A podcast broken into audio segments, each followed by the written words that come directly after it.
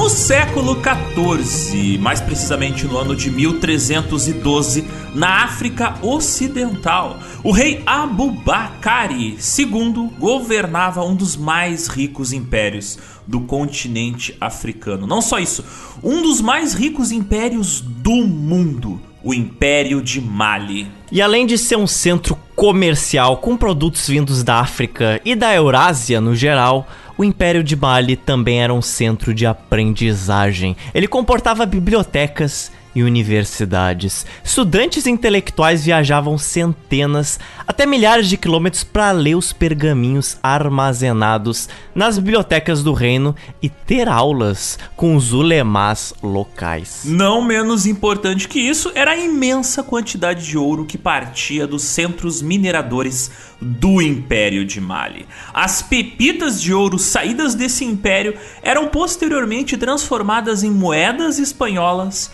decorações em Veneza, joias persas e até vestimentas chinesas. Entretanto, a verdadeira paixão do rei de Mali, do Abubakari II, não era comércio, não eram os estudos e não era nem a mineração. A paixão dele era a exploração marítima. Durante muitos anos, o rei queria saber o que, que existia do outro lado do Oceano Atlântico, a oeste da África, o que hoje a gente sabe que tem o continente americano. Para saciar a sua curiosidade, Abubakar II tinha preparado uma expedição contando com 200 navios e falou o seguinte para os navegadores: Não voltem até chegar ao fim do oceano ou que seus alimentos acabem. Muito tempo se passou e dos 200 navios que partiram, apenas um retornou, trazendo de volta um capitão que disse o seguinte: Ó oh, sultão, nós viajamos muito tempo até que apareceu em mar aberto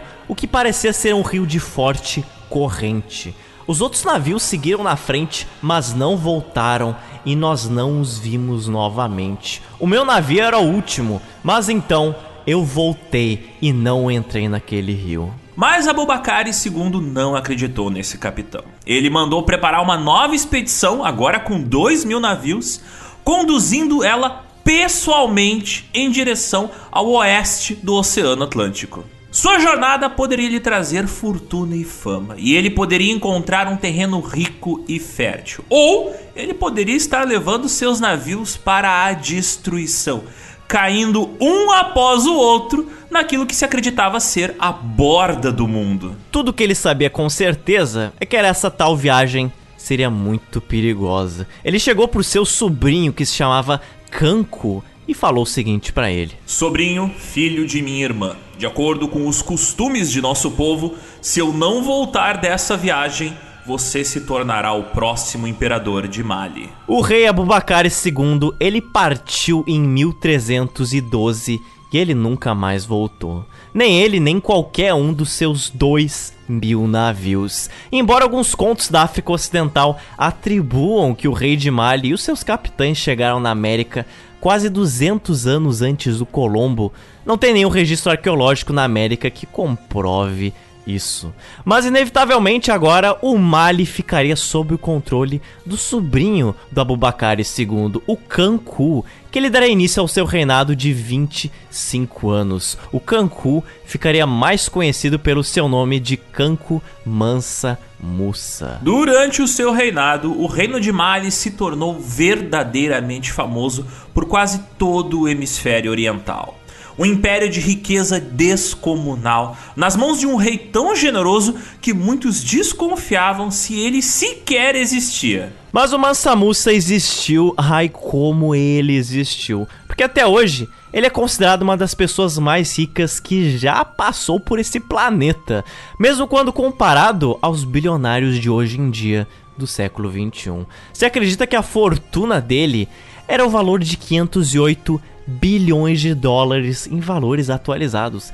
508 bilhões de dólares é um valor bem considerável. Como comparação, isso é quase um terço do valor do PIB que o Brasil teve em 2020, que foi lá um valor de 1 trilhão 445 bilhões de dólares. Mas o que popularizou mesmo a riqueza do rei Kanku Mansa Musa foi a sua peregrinação, famosa peregrinação que ele fez até a cidade de Meca, em uma viagem de ida e volta de mais de 12 mil quilômetros. E acompanhado por uma caravana de milhares de soldados, comerciantes intelectuais, essa multidão de pessoas que acompanhavam Mansa parecia uma grande espinha dorsal que zanzava entre as dunas de areia do Saara. Durante toda a sua viagem, onde quer que ele parasse e quem quer que ele encontrasse, Mansa Musa distribuía tanto ouro quanto ele podia dar de presente para as pessoas.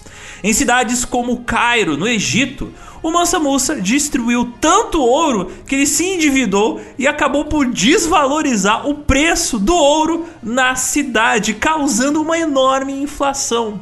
Cairo demorou mais de uma década para se recuperar dessa crise inflacionária. O Mansa Musa é ainda conhecido pela sua profunda devoção ao Islã e à educação, construindo mesquitas e escolas que ensinavam os valores do Alcorão e da ciência, mas nunca impondo uma religião padrão do reino a quaisquer outros africanos. A versatilidade de Mansa Musa não acaba por aqui. Ele também reformulou a administração do império, aumentando ainda mais as suas fronteiras.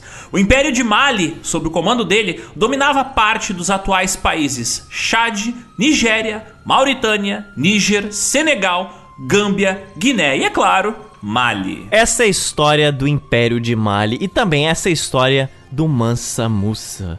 O homem rico não só de ouro, mas de acordo com aqueles que viveram com ele de intelecto e de espírito. Essa é a história do Dourado Império de Mali e do Mansa Musa. Então, meu caro Zotes, se hidrate bastante, porque hoje nós não só vamos conhecer o glorioso, o dourado Império de Mali, mas também vamos atravessar as areias do deserto do Saara, usando, é claro, a nossa máquina do espaço-tempo, o nosso Geolorian.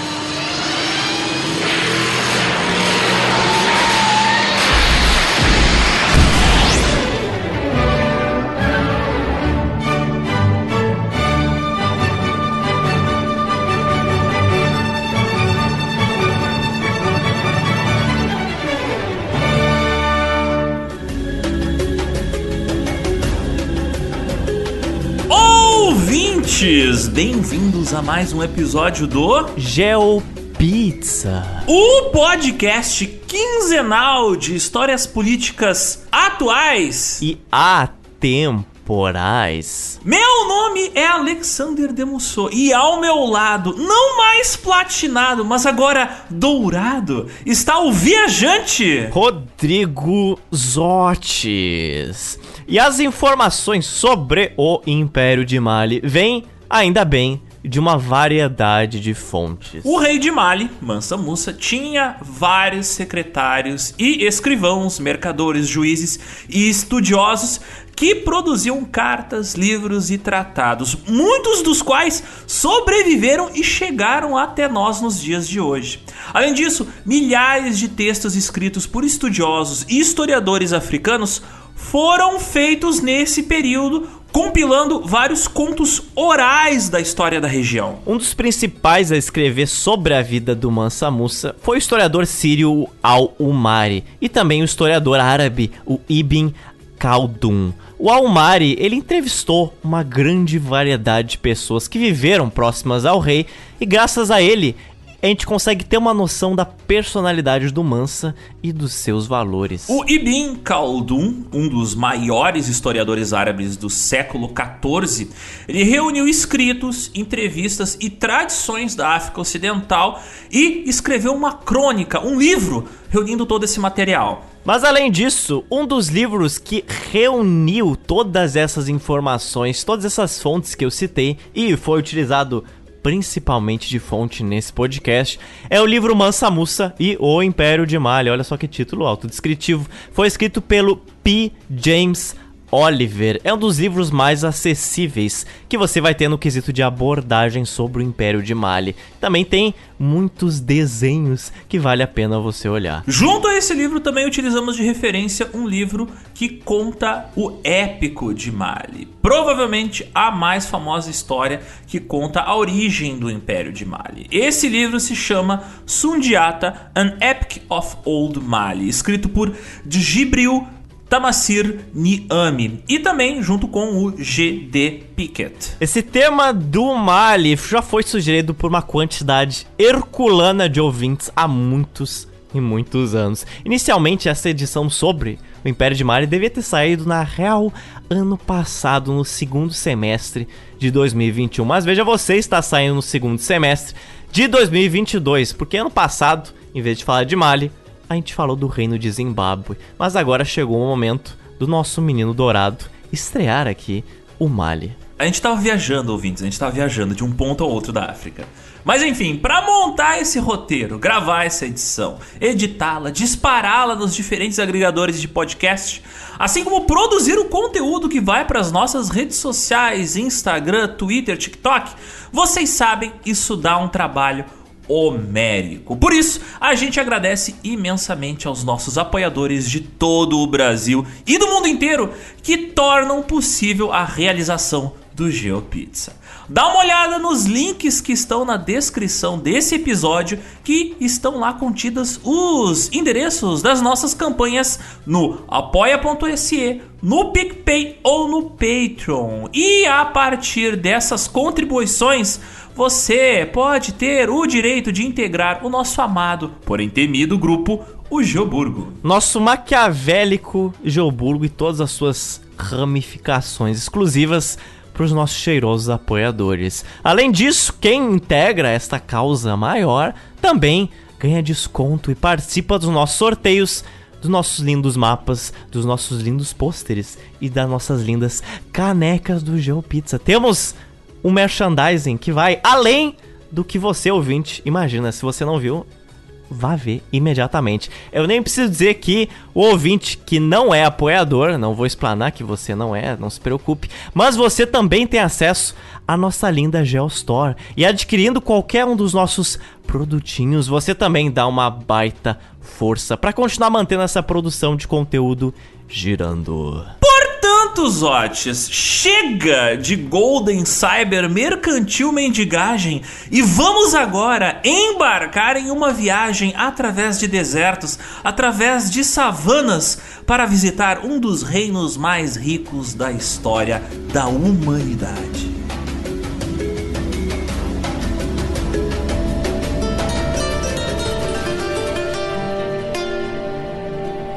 Mas antes da gente abordar as vibrantes e douradas cidades de Mali, é preciso resgatar uma breve história da África Ocidental, para esclarecer as origens desse tal Império de Mali. Toda grande civilização, ela normalmente floresce ao longo do curso de um rio. E aqui no Mali, não foi diferente. Um dos rios mais importantes da África Ocidental é o rio Níger. Ele é inclusive o terceiro rio mais longo da África, com 4.180 quilômetros de extensão. Esse rio, ele nasce perto da fronteira da Guiné com a Serra Leoa e percorre cinco países: Guiné, Mali, Níger, Benin e Nigéria.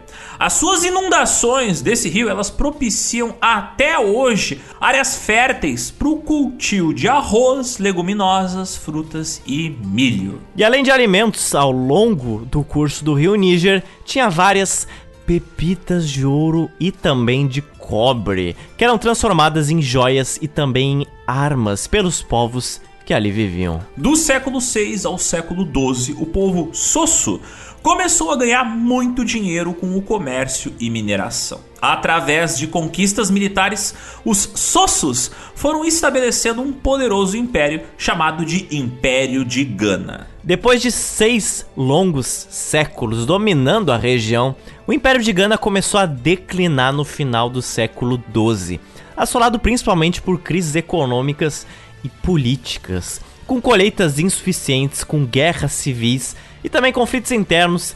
Em 1200, o Império de Gana se dividiu em vários reinos diferentes. E dentre esses reinos surgiu o reino de Sosso, governado por um cara chamado de Sumanguru Kante. Sumanguru Kante era conhecido por toda a África Ocidental, principalmente pela sua reputação de ter poderes mágicos, podendo se comunicar com os espíritos de antigos governantes da África Ocidental. O rei se tornou conhecido como o Rei Bruxo e se acredita que ele foi o predecessor de várias religiões tradicionais africanas. Entretanto, é dito que esse mesmo rei, o Sumanguru Kante, ele era um rei cruel e era um rei impiedoso. Ele governaria por 35 anos o reino de Sosso com a ajuda de espíritos ancestrais. Entretanto, seu reinado, ele foi ameaçado por um cara que se chamaria Sundiata Keita. Eu sei, ouvinte, que eles têm nome parecidos, né? Você pode ter tido uma confusãozinha, mas o rei se chama Sumanguru Kante e o seu rival é o Sundiata Keita. É dois nomes que começam com S e terminam com K, eu sei, mas atenção nos sobrenomes. O Sundiata Keita nasceu em 1190, na cidade de Nani, na atual Guiné. E ele tinha um problema físico que impedia ele de andar. Porém, assim como o rei Sumanguru Kante, Sundiata Keita também tinha poderes mágicos. Olha aí, só um bruxo para derrotar outro bruxo. Ele era o rival perfeito para aquele rei. E um dia o Sundiata Keita, ele viu a sua mãe, a Sogolon, ser humilhada em público e apelando para feitiçaria, ele conseguiu voltar a andar e a defendeu dos agressores. Entretanto, rechaçado pelos habitantes da cidade de Nani por ser um bruxo, o Keita teve que fugir e viver no exílio. Lá, ele reuniu vários chefes do povo mandingo para que juntos destronassem o cruel rei do Império Sosso, o Sumanguru Kante. E foi assim que em 1235 o Sundiata Keita ele liderou os chefes do povo mandingo numa batalha, mas não só isso, porque o Sundiata Keita ele invocou oito espíritos ancestrais que lhe ajudariam a derrotar o rei. No conflito, ele acertou uma flecha no ombro do rei Sumanguru Kante e privou da sua magia para sempre. Derrotando esse rei, o vitorioso Sundiata Keita agora tinha se declarado como o primeiro governador e fundador do novo império de Mali, se tornando conhecido como o Rei Leão. Pois é, que nome curioso, não é, Zotis? Rei Leão. O Keita, ele estabeleceu a cidade de Niani, que foi inclusive a cidade que ele nasceu como a nova capital do seu reino, como a capital do Mali. A região era cercada por montanhas, corpos d'água e florestas que eram muito importantes fontes de comércio para aquela região. Também foi o Sundiata Keita que introduziu um sistema de governo centralizado no Mali, unificando dezenas de diferentes grupos étnicos que viviam dentro do império, o que garantiu a futura unidade da estrutura do que era o Império de Mali. O Keita ele atribuiu terras, ele atribuiu direitos e deveres a todos os habitantes do Império de Mali, assim como o que eles poderiam ou não poderiam fazer, o que era ilegal e o que era legal fazer no novo império. Ele proclamou inclusive a Carta do Mandinga, que embora foi feita de forma oral, ela é semelhante à nossa atual Declaração de Direitos Humanos, dizendo que um habitante tinha a seu direito e o que ele não tinha. A cultura do Mali era representada por vários povos e grupos culturais, mas o principal deles era o povo Mandi, que compartilhava principalmente as mesmas línguas e costumes, apesar de serem povos diferentes. Foi também o Sundiata Keita que ele dividiu os habitantes do Mali entre castas. Nessas castas podiam existir fazendeiros, artesãos, funcionários públicos, pescadores, escribas, escravizados e também muitas outras profissões. As pessoas elas não tinham o direito de escolher a sua profissão. Elas eram obrigadas a seguir a tradição de sua família. Se você fosse filho de um guerreiro, você seria um guerreiro. Se você fosse filho de fazendeiros, você eventualmente teria que ser um fazendeiro. Se você fosse um contador de histórias, um griote, você iria seguir carreira como um contador de histórias. Onde quer que ele fosse, o rei era chamado pelo título de Mansa. E ele era sempre acompanhado por um grupo de chefes locais e anciãos principalmente em reuniões e assembleias que aconteciam no seu palácio.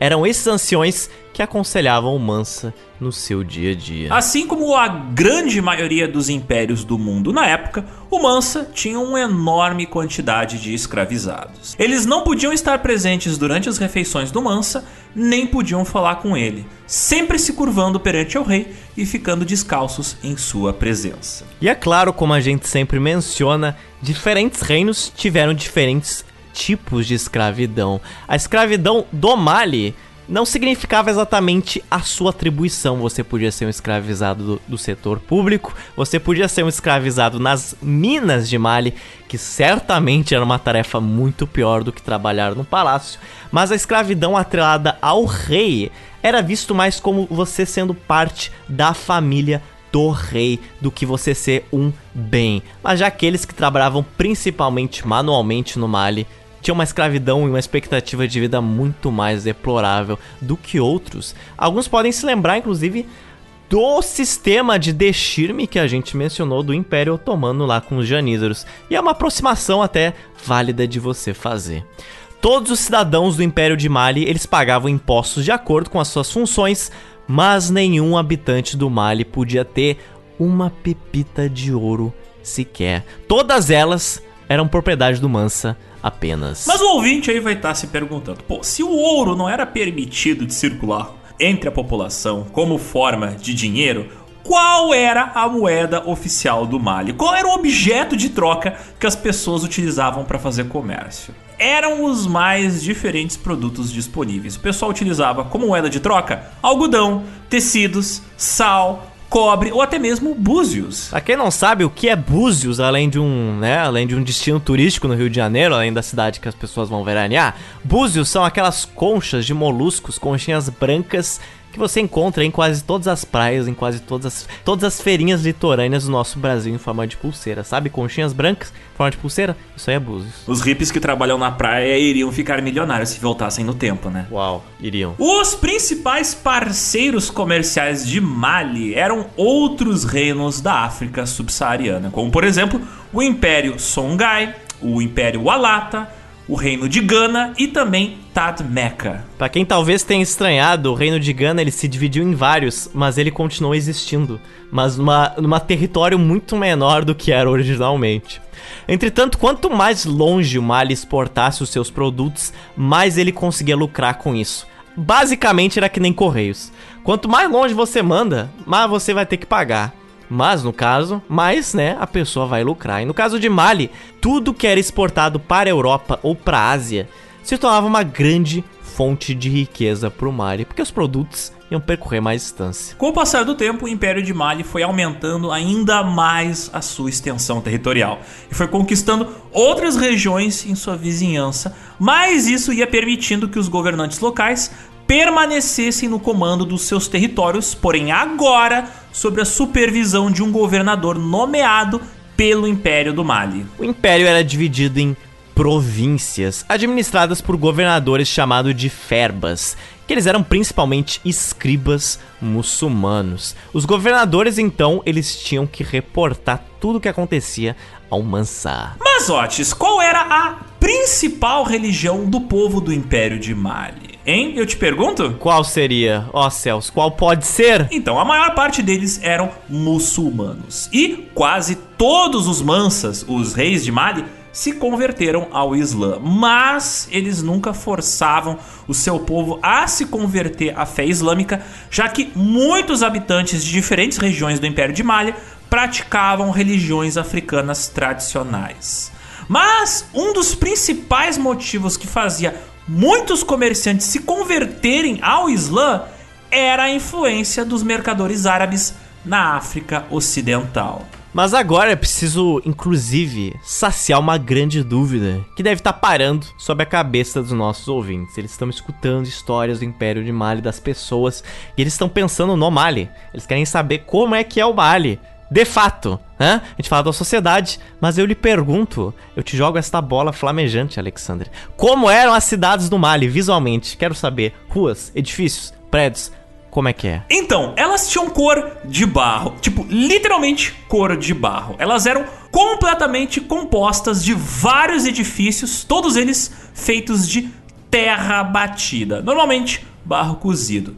Já que na região não haviam muitas pedras, a galera utilizava o que tinha em mãos. Então utilizava barro, tijolos de barro, e esse barro às vezes era reforçado com vigas e colunas de madeira para tornar mais resistente a estrutura dos edifícios. Sim, eram edifícios, eles tinham mais de um andar. Inclusive, os comerciantes normalmente tinham as suas lojas no andar do térreo, enquanto eles moravam no andar de cima, parecido com o estilo de algumas cidades romanas. Essa arquitetura típica do Mali, que é feito de barro cozido e madeira, é uma arquitetura que existe até hoje, como por exemplo algumas mesquitas nas atuais cidades de Digene e de Mopti, que elas foram construídas no século 13. Você tem o mesmo estilo do século 13 hoje em dia. Claro, essas estruturas elas não estão intactas, né? Elas foram reconstruídas ao longo dos últimos séculos, principalmente do século 20. Mas se você quer ter uma ideia do que é visualmente, joga aí Digene no Google, D-J-E-N-N-E ou Mopt, que você vai ter uma boa noção. O ouvinte provavelmente já viu a imagem de uma dessas construções, elas são bem características da região. A mesquita mais famosa dessa região, ela utiliza exatamente esses materiais, barro cozido e madeira.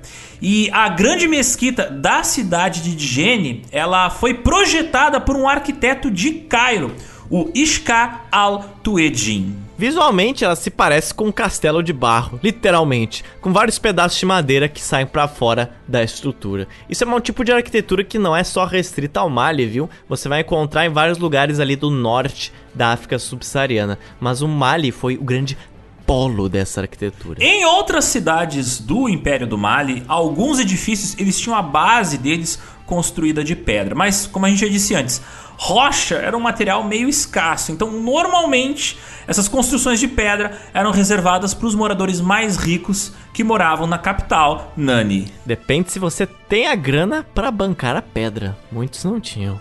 em muitas cidades foi encontrada muita cerâmica, que ela era feita de barro sustentada por madeira ou ferro. E a cerâmica representava normalmente guerreiros montados em cavalos ou também figuras ajoelhadas. Tão culturalmente importante quanto a cerâmica era a música que ecoava por quase todas as cidades do Mali, presentes em bazares e tocadas pelos famosos contadores de histórias do Império de Mali, os já citados griotes. Mas quando a gente fala de contar histórias, parece que os griotes eles estavam só afim de contar histórias quando eles queriam. Parece que eles serviam só para entreter o povo. Mas não, eles eram o elo de ligação entre muitas pessoas do Império e o que estava acontecendo no mundo, né? Em um contexto onde os livros e pergaminhos eram extremamente caros e reservados a uma parcela letrada e acadêmica, boa parte da população ficava sabendo o que acontecia na África, no Oriente Médio ou no mundo através das palavras deles, através das palavras dos griotes, eles que narravam eventos históricos e transmitiam conhecimento pelo Império. Mal vocês sabiam, mas já existiam podcasters no Império de Mali. Só que eles faziam isso ao vivo. A cada esquina, olha só. Olha só, não, que, é uma utopia, cara. Um, um país cheio de podcasters. Pessoas falam no Twitter, ai, ah, não aguento mais podcast por aí. Bom, no Império de Mali você tinha que ouvir. Pensa num mundo onde as pessoas, a maior parte delas, não sabia ler e escrever. A maneira mais óbvia de você se comunicar em massa é através desses narradores, que são os griotes. Então você está dizendo que nós temos trabalhos medievais, Alexandre, é isso que você está dizendo. Bem, eu sou tratado como um funcionário medieval, então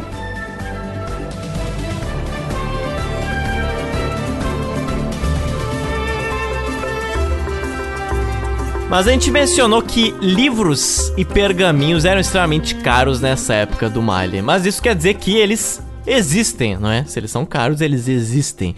E quem era a população que lia eles? Quem os escrevia? E quem era essa classe acadêmica que a gente se referiu? Uma das mais famosas cidades do Império de Mali, depois da sua capital Nani, né? Era a cidade de Timbuktu, que era um centro universitário que atraía estudiosos e acadêmicos de toda a África. Sim, meus amigos, não é exclusividade da Europa a ideia de inventar um centro universitário. Na África já existiam universidades também de alta qualidade. E era lá, em Timbuktu, que existia a famosa Universidade de Sankoré. Ao longo de toda a existência do Império de Mali, a Universidade de Sankoré formou muitos estudiosos, astrônomos e engenheiros notáveis que eles foram de lá para trabalhar em várias cidades de toda a Eurásia. O sistema de escolaridade islâmica ele existia na África Ocidental desde o século XI.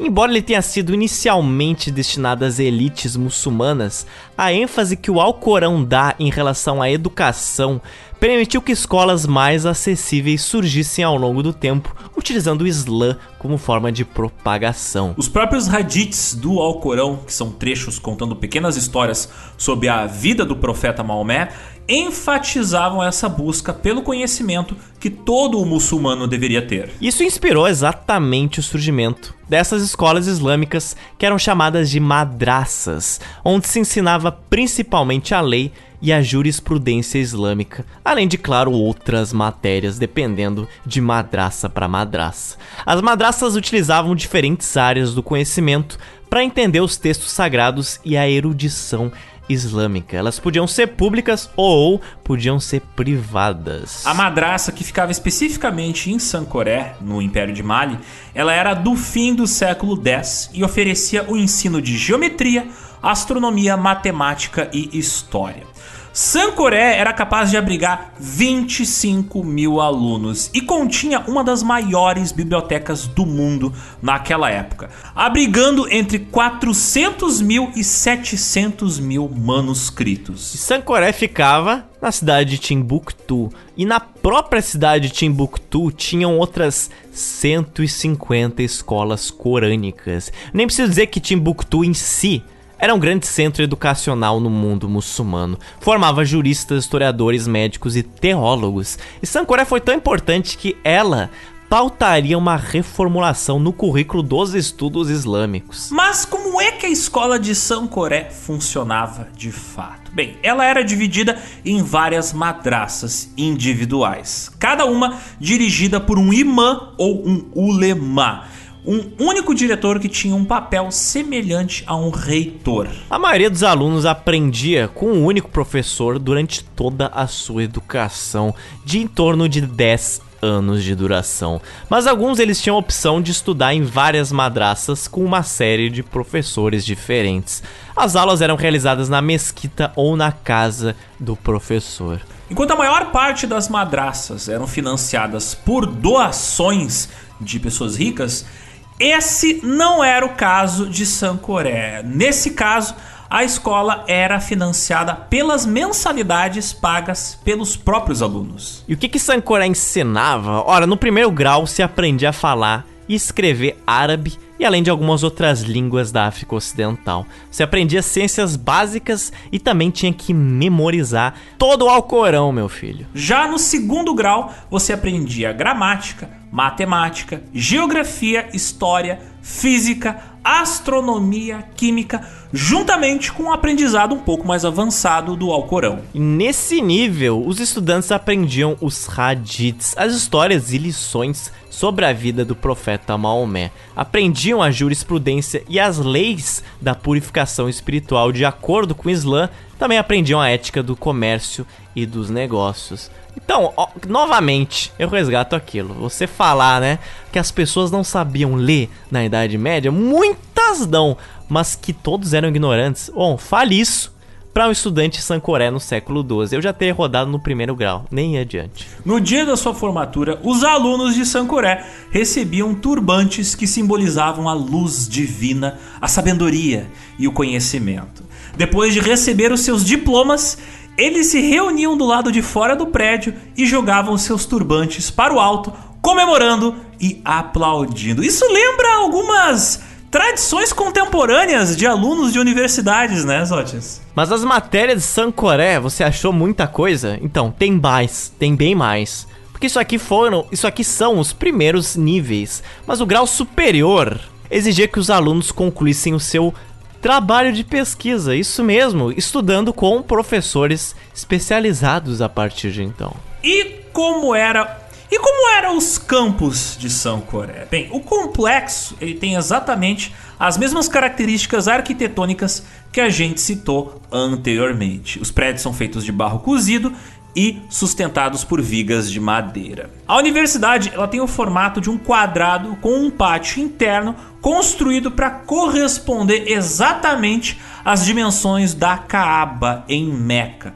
um dos locais mais sagrados do Islã. Para quem não sabe, Kaaba é exatamente aquela área dentro da grande mesquita que você tem em Meca, onde tem aquele cubo preto, onde os muçulmanos têm que darem voltas ao redor dele.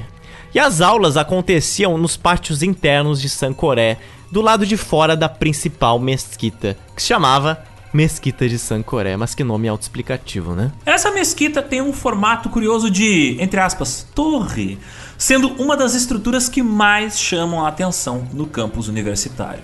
Se você digitar por Sancoré no Google, você vai encontrar muitas fotos da torre dessa mesquita. E a Universidade de Sancoré ela continuaria a funcionar muito tempo depois da queda do Império de Mali. Ela foi apropriada por outros impérios que deram continuidade a essa cultura de educação. O campus ele só pararia de funcionar de fato no século XIX com o que? Com a colonização francesa do Mali. Então é isso mesmo.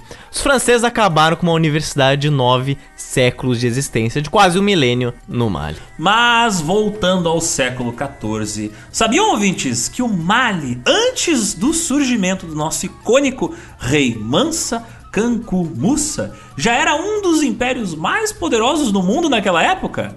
Além do ouro, comércio e universidades, isso aí tudo se dava principalmente devido às suas fortes instituições.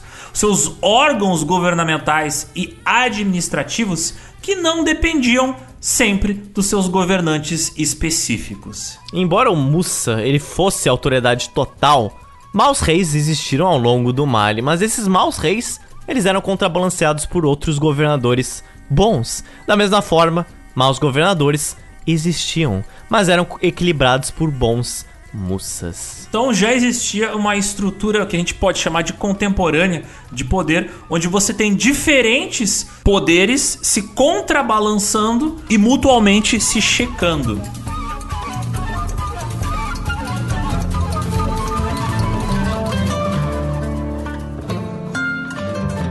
Tendo a gente feito toda essa contextualização do Império do Mali, né?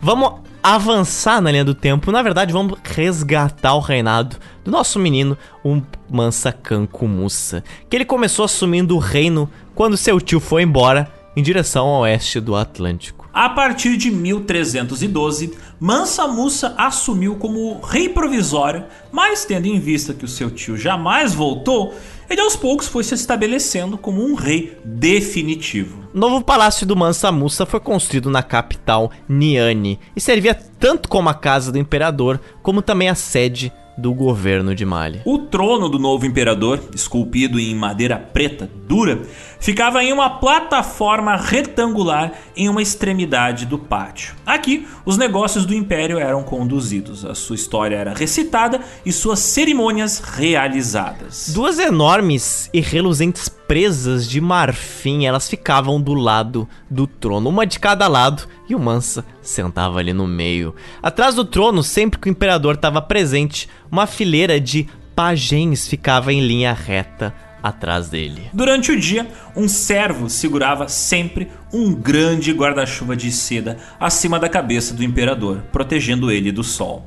Outros criados ficavam abanando o imperador o dia inteiro quando o dia estava quente. Um arauto, um oficial do monarca, ele ficava sempre na frente do imperador, repetindo suas palavras em voz alta para que todos os presentes pudessem ouvir as declarações do rei. E como imperador de Mali, o Kankumus ele não podia ter amigos íntimos. Todos seus amigos próximos, eles deviam ser tratados de forma igual e também um tanto impessoal, para que nenhum deles ou suas famílias sentissem que tinham mais poder ou influência com o imperador do que qualquer outra pessoa. A única pessoa que poderia ter um pouco mais de proximidade do Mansa Musa era o seu Diele. Mas quem eram os Dieles? Eles eram os porta-vozes oficiais do imperador. O Diele, ele era encarregado de resolver disputas entre outros povos e reinos, e apenas com ele,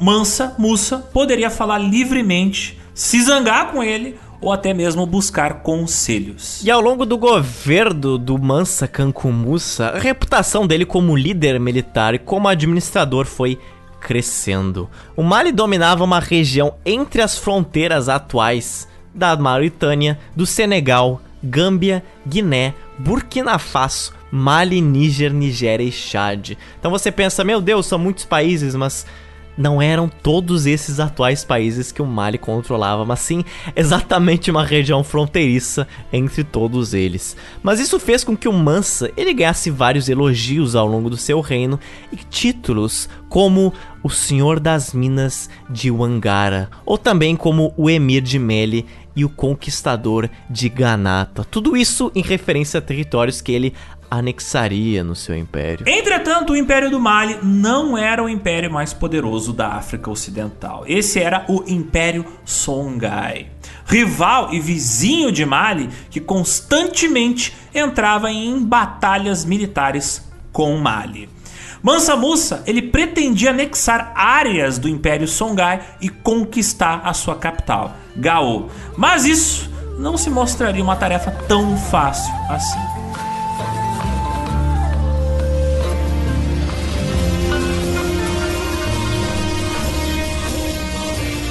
Cerca de 12 anos depois dele se tornar imperador do Mali, o Mansa, assim como seu tio antes dele, decidiu deixar o Mali e embarcar em uma longa jornada. Mas ao contrário do seu tio, o Mansa ele não queria navegar no oceano, mas ele queria atravessar o maior deserto do mundo. E ele queria descer a costa da Península Arábica, chegando até Meca. Mas por que fazer isso? Olha, como o Mansa Musa era um muçulmano devoto, ele obviamente deveria eventualmente realizar aquilo que todo seguidor do Islã deveria fazer ao menos uma vez na sua vida: visitar Meca e cumprir o Hajj. Sempre quando você vai ler a história do Mansa Musa, a sua peregrinação para Meca é sempre mencionada. Um dos marcos e experiências mais marcantes da sua vida foi exatamente essa peregrinação. Uma viagem de mais de 12 mil quilômetros que ele faria entre os anos de 1324 e 1325.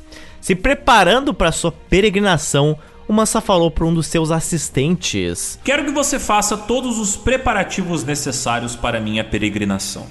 Estou ansioso para começar minha jornada.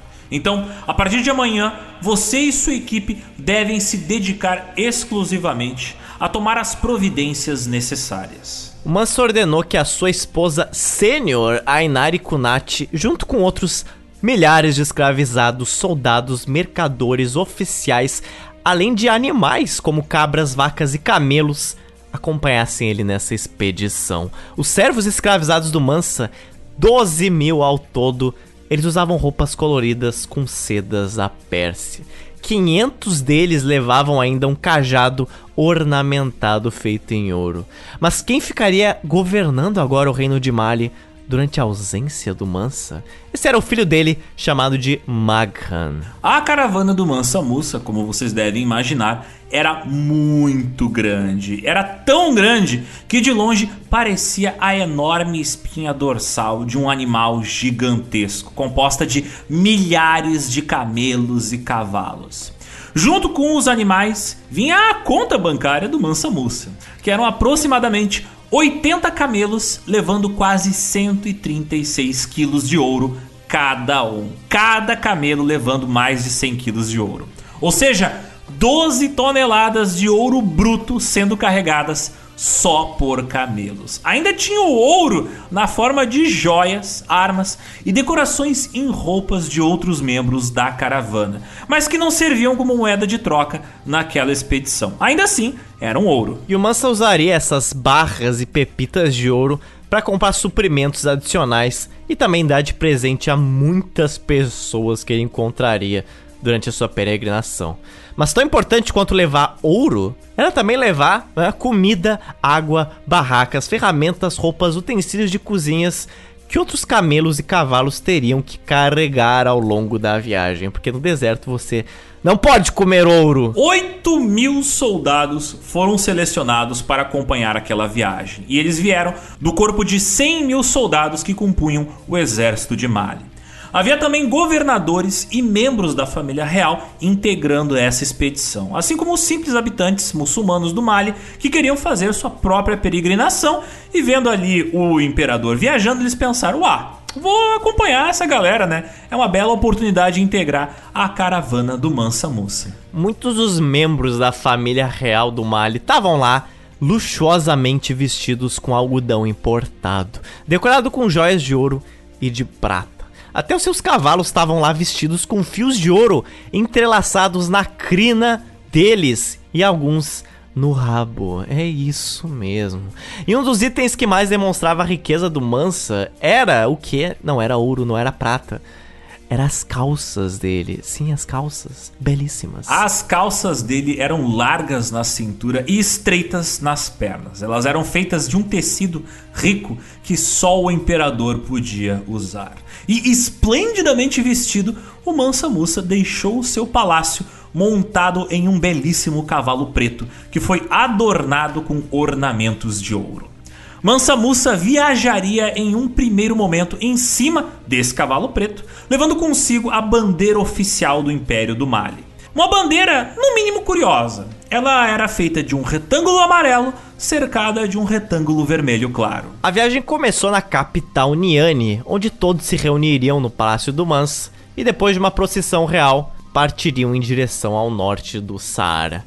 Do lado de fora dos muros do palácio, milhares de habitantes esperavam para poder ver aquela caravana antes dela partir. Quando o Mansa saiu para cumprimentar a enorme multidão que havia se reunido do lado de fora dos muros do palácio, toda a população aplaudiu e comemorou a chegada daquele dia tão especial.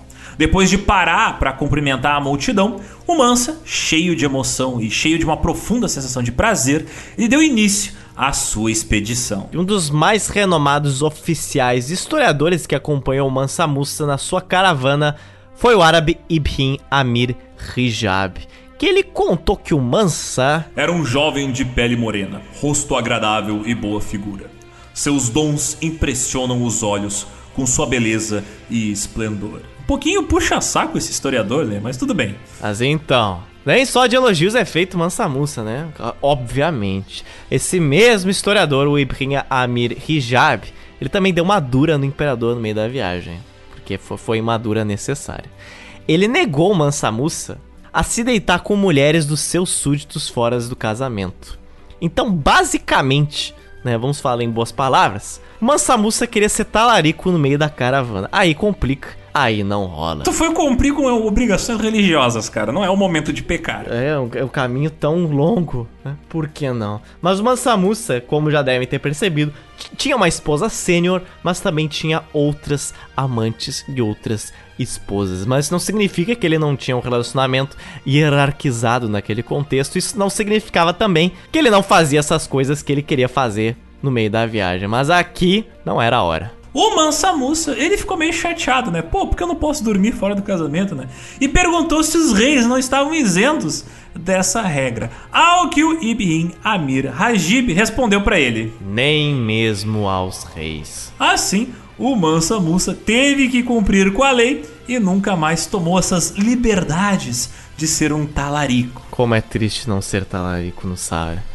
Como é triste. Tá aí uma das opções de nome para esse episódio: O Talarico do Saara. Meu Deus. Talarico Dourado. O talarico Dourado.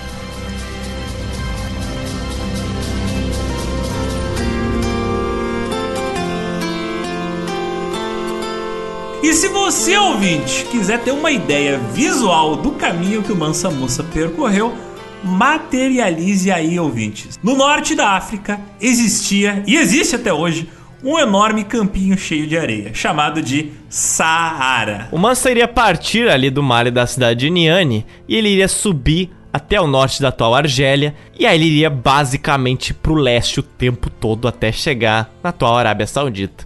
Mas nesse caminho ele teria que passar pela atual Tunísia, pela atual Líbia, ele entraria no Egito, ele iria parar em Cairo, e aí ele seguiria pelo deserto do Sinai e ele começaria a descer a Península Arábica até chegar em Meca. Se vocês conseguiram ter uma ideia mínima, uma imagem mental mais simples possível desse percurso, vocês conseguem entender que eles iam andar muito. Eles iam caminhar muito, muito, muito tempo em cima da areia.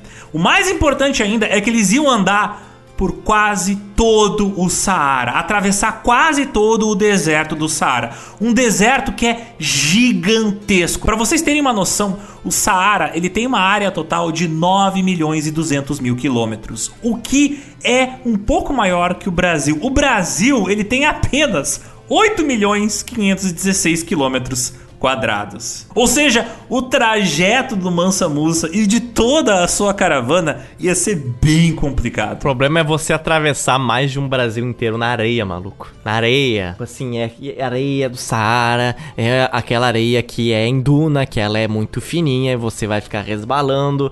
Cara, horrível. No verão, a temperatura da areia do Saara podia subir acima dos 50 graus.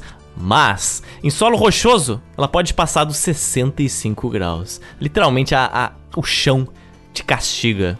À noite, a temperatura cai a ponto de chegar até 20 graus Celsius. Mas aí você pode pensar, ah, mas assim, Zotes, 20 graus não é muito frio, porque eu moro em Curitiba. De fato, mas se no dia que faz 65 graus, de noite faz 20 graus, você tem uma queda de 45 graus, meu filho, é uma variação de temperatura a um nível de pasteurização. Parece até Porto Alegre em algumas estações. Não tem como você viver de boa num clima com uma mudança tão drástica assim. No deserto, o sol ficava cobrindo a região o tempo todo e só existiam raríssimas chuvas, que em alguns lugares só recebiam 25 milímetros de chuva por ano. Ou, com muito mais frequência, aconteciam tempestades de areia que tornavam a atmosfera irrespirável, enchiam o ar de areia. O único momento onde a caravana podia dar uma parada para descansar e se reabastecer era quando eles encontravam algum raríssimo oásis pelo deserto. Nesses oásis havia normalmente uma fonte de água e ali se criava em torno dessa fonte de água uma ilha de verde no meio do deserto amarelo. E era ali que a água potável era distribuída para os integrantes da caravana, incluindo os camelos que acompanhavam o Mans. Mas agora, ouvintes, vocês se preparem para a informação mais bombástica e irreal desse podcast. Um camelo com sede, ele pode beber em cerca de 13 minutos, ok? 13 minutos, ele pode beber 120 litros d'água. Sim, é isso mesmo. Eu vou repetir para você entender muito bem. Um camelo pode beber em 13 minutos 120 litros d'água. Ok? Se ele estiver com muita sede, ele pode beber até 200 litros em menos de 20 minutos. Sinceramente, eu não sei nem o que dizer. O camelo, ele parece mais um animal ficcional do que real. A natureza, ela criou a máquina perfeita de absorção de H2O. Mas ao contrário do que alguns acreditam, o camelo ele não armazena de forma alguma a água dentro da sua corcunda. Aquilo ali não é tipo um galão de água. Aquilo ali é um reservatório de gordura. Toda essa enorme quantidade de água que o camelo bebe é armazenada no sangue do camelo. Então imagina um camelo na frente da sua bobona de água de um litro. Ele, ele zera aquilo ali em menos de. Não, ele toma igual um shot de bebida, tá ligado? É, era basicamente isso. Se, se, eu tivesse uma caravana dessa, eu teria matado já uns 5 camelos. Ver um camelo desse tomando a minha água, meu filho, tomando 120 litros. Eu não ia, eu não ia tancar isso não. Eu não ia não. Mas o fato é que depois de beber tudo isso, um camelo ele pode ficar semanas ou até meses, dependendo do clima, sem beber nada. Já o ser humano, como vocês devem imaginar, não pode fazer isso. Cada adulto na caravana do Mansa ele precisava de pelo menos 3,5 litros de água por dia é muita água e tinha que levar esse suprimento sempre consigo. Mas é aí que a matemática bate na porta da nossa querida caravana, né? Você ouvinte, né? Você deve imaginar a água é pesada. Agora visualize isso. São cerca de 12 mil pessoas na caravana. Cada uma precisa beber no mínimo 3,5 litros de água por dia. Isso significa que ao total são 4.200 toneladas de água que eram carregadas simultaneamente por dia pela expedição do Mansa Moça. Cara, isso é muito, muito peso. 4.200 toneladas só de água. Isso sem contar comida, equipamento e ouro. Como a caravana podia levar dias e às vezes até semanas para viajar entre dois oásis diferentes, os servos do Mansa Musa precisavam carregar essa quantidade absurda de água nos milhares de camelos que existiam nessa caravana. Esses milhares de camelos que eram reabastecidos de água toda vez que encontravam um novo oásis. Eu não consigo pensar. Automaticamente, todas as provas de resistência do último século viram nada comparado a uma coisa dessa. Você quer fazer um reality show pegadão? Tá aí, ó. Faça o Raj, mas de uma ponta da África até Meca. Sinceramente, si sinceramente. Quantas pessoas enlouqueceram nisso aí, meu filho. Cara, imagina a tabela de Excel do administrador desse troço aí, tipo... Esse foi o primeiro a enlouquecer, Não, é, depois o pessoal fica se perguntando, ah, por que, que o mundo islâmico era tão desenvolvido?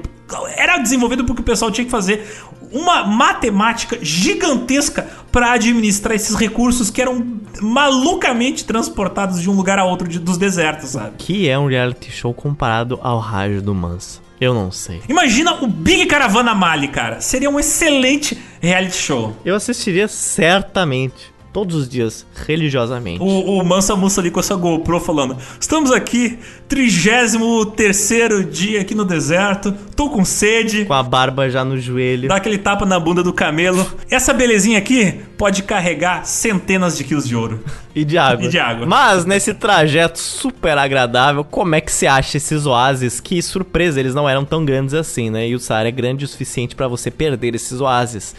É aqui que entram os guias qualificados da expedição do Mansa que eles se guiavam através da posição das estrelas, o caminho do sol no céu e os padrões do vento que ficavam na areia.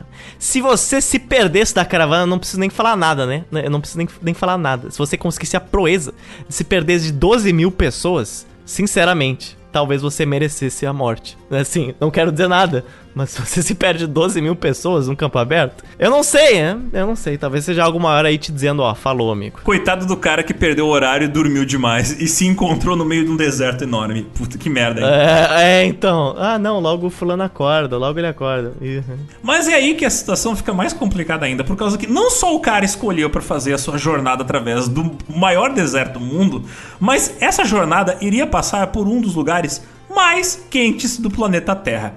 Quando a caravana do Mansa Musa chegou na atual fronteira entre a Argélia com a Tunísia e a Líbia, eles chegaram simplesmente no local que é hoje considerado pelos cientistas o lugar mais quente da África, talvez o lugar mais quente do globo. Em alguns anos esse entra no lugar mais quente do globo, alguns anos não, alguns anos sim. Mas nessa região existe uma coisa interessante além de muito calor que vai te deixar maluco.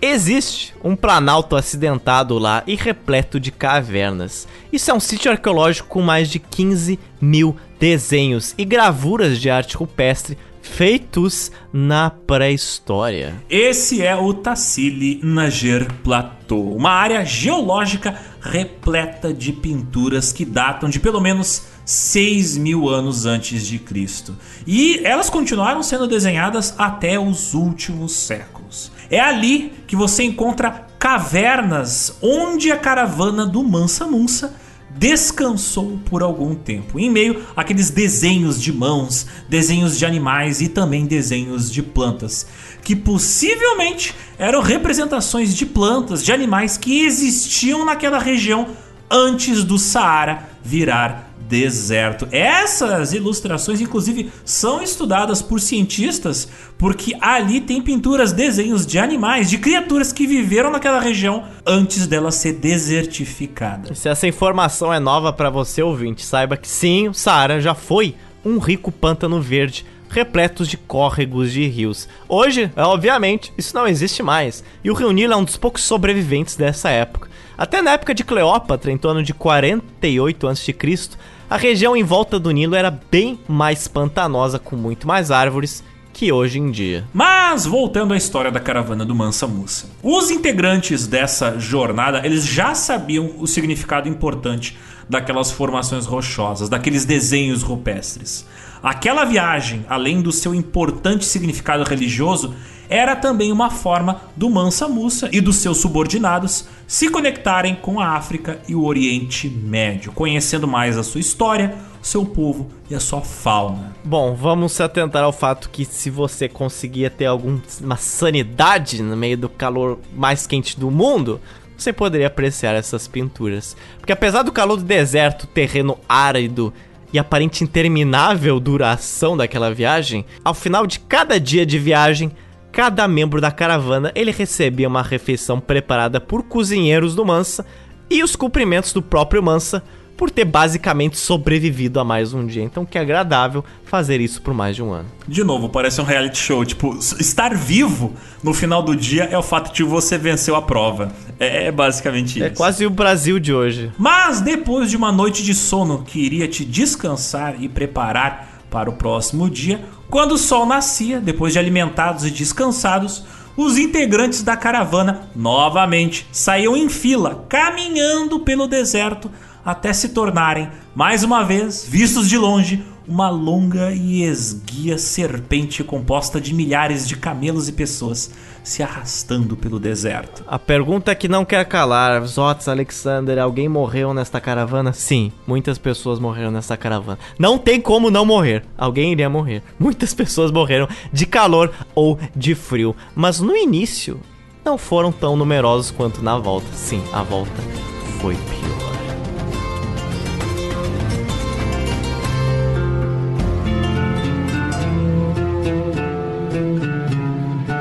Finalmente, a primeira longa etapa da jornada da Tour do Mansa Musa foi completada. Não inteiramente, mas é claro, uma parte dela.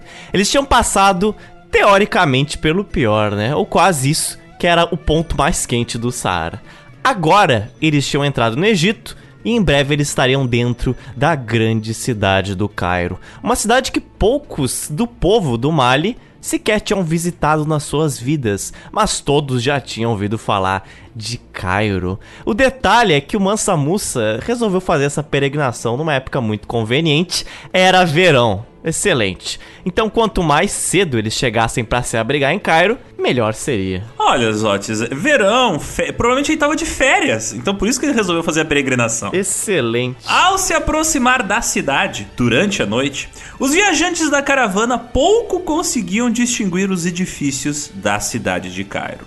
Mas quando os primeiros raios de sol do nascer da manhã foram aparecendo, aos poucos eles foram vislumbrando as silhuetas no horizonte. Edifícios, mesquitas e, claro, as enormes pirâmides de Gizé. Todos emitindo um brilho rosa e amarelado. A caravana, ela primeiro acampou perto das pirâmides de Gizé por cerca de três dias. E a seguir... Aí, ó, turistando. Falei, ó, falei. E a seguir o Mansa Musa e a sua caravana, eles entraram finalmente pelo majestoso portão ocidental da cidade de Cairo. Porque eles chegaram pelo oeste, né? E aí você chega nas pirâmides antes, e aí você chega em si depois na cidade. E quase automaticamente a rua caótica de Cairo, cheia de lojas, comércios, cavalos, camelos, toda aquela galera foram abrindo espaço para o que parecia ser uma caravana que não acabava, uma caravana interminável de um rei africano que eles não sabiam quem era. Era assim, ah, abre ala que tá vindo uns caras aí. Opa, eh, não para de vir gente. Mas não para mesmo. Os habitantes de Cairo, eles paravam o que estavam fazendo e ficavam espantados olhando para o que parecia ser a peregrinação de um líder vindo de alguma terra desconhecida, acompanhado por aquele monte de homens com ouro, joias e vestidos de tecidos brilhantes. As roupas coloridas e adornadas dos membros da caravana causavam um enorme contraste com aquela cidade que parecia que tinha o filtro do México nos filmes americanos, aquele tom sépia, amarelado iluminado, sabe? E, e não é meme nosso, viu? Qualquer ouvinte que já tenha visitado o Egito ou Norte da África vai confirmar isso. Não é estética, ok? Mas assim, existem muitas tempestades de areia no Saara, não sei se muitos sabem. Isso torna muitos prédios também da cidade um tanto amarelados. Eles eram brancos, mas ficam amarelados. Por si só, eles já são meio branco-amarelados, mas com areia fica aquele aspecto de poeira. É natural, viu? Não é a gente colocando tom de sépia em todo lugar. É, realmente tem. No México, não tem. As cidades normalmente têm a cor da poluição delas, né? Por exemplo, São Paulo é cinza. Então. É, então. E todos que estavam ali na rua de Cairo pararam para ver quem era aquela galera.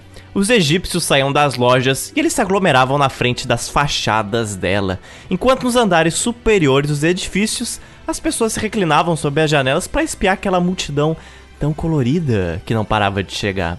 Até o oficial egípcio que estava em Cairo, naquele lugar, naquele dia, ele comentou o seguinte: Em toda a minha vida, nunca vi nada assim.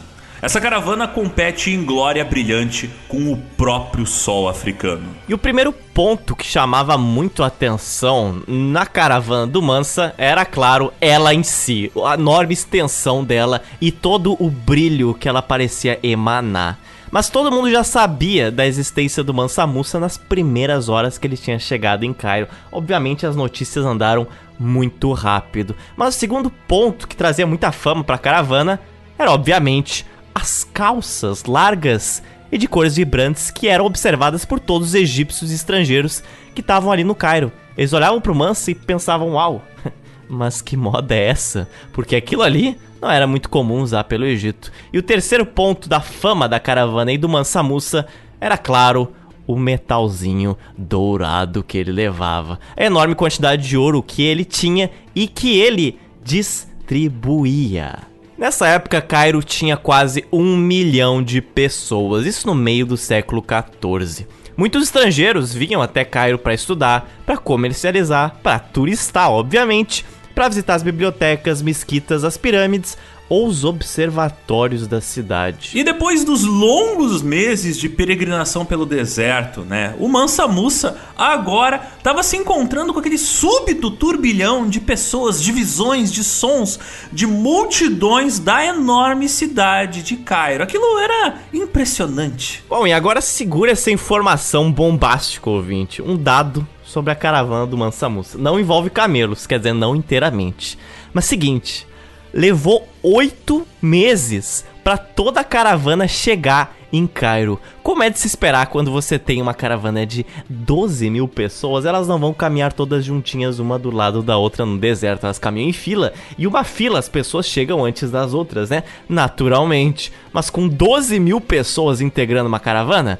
Esse tempo que o primeiro chega e o último chega é, é um tempo bem assim, espaçado. Ou seja, demorou oito meses pro último maluco chegar em Cairo. Então eles permaneceram não só para descansar, mas quanto para esperar todo mundo que vinha atrás. Era também uma forma da caravana ser descentralizada, né? Se todo mundo fosse ao mesmo tempo, era muito mais fácil de você se perder. Claro, isso não tira o fato que algumas pessoas de fato se perderam, mas, novamente, sem juízo de valor, eu seria uma delas, claro. Cara, oito meses de fila, velho. Nem os Correios brasileiros demora tanto. Imagina o cara que tava no final dessa tripa de gente. E você aí no supermercado aí, ó. Quando você vai às 5, 6 da tarde, ó, por que, que eu vim esse horário? Você reclamando da fila de 10 itens, ó. Teve gente que passou oito meses no deserto!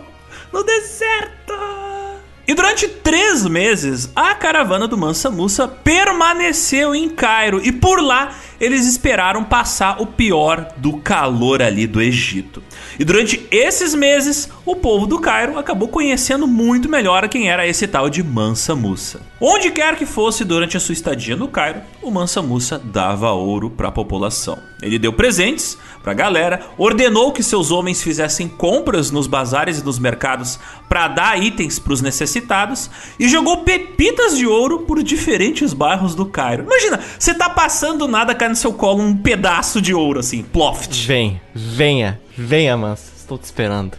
Venha cá. Um oficial egípcio chamado Al-Omari escreveu o seguinte: Mansa não deixou nenhuma palmeira sem estar coberta de ouro. O cara saiu com um spray assim, sabe? De ouro. dourando Cairo. O Brasil deveria ter aqueles spray de pintar meio fio, né? Não temos porque outras, outras instituições são encarregadas disso. Mas Mansa Musa já tinha, só que de ouro. E como aconteceu o súbito enriquecimento de alguns muitos egípcios de uma hora para outra, muitos lojistas da cidade de Cairo começaram a, claro, aumentar o preço dos seus produtos de forma absurda para lucrar mais com essa população que agora tinha mais dinheiro. Olha só, inflação. O Mansa Musa ali imprimindo dinheiro e a galera, né, inflacionando os preços. A impressora do Mansa está loucura. Mas isso gerou também um baita problema, obviamente, já começou a gerar vários. Porque é o seguinte, muitas pessoas não tinham a sorte de ter visto o Mansa Musa e ter pego o ouro dele mas algumas pessoas tinham. E agora muitos dos lojistas, eles viram que alguma galera tinha dinheiro. Eles fizeram algo muito interessante, eles aumentaram seus preços, mas agora as pessoas que ainda, por exemplo, eram pobres e estão pobres até agora, elas estavam cercados de mercados, de lojas com itens essenciais que agora custavam várias pepitas de ouro.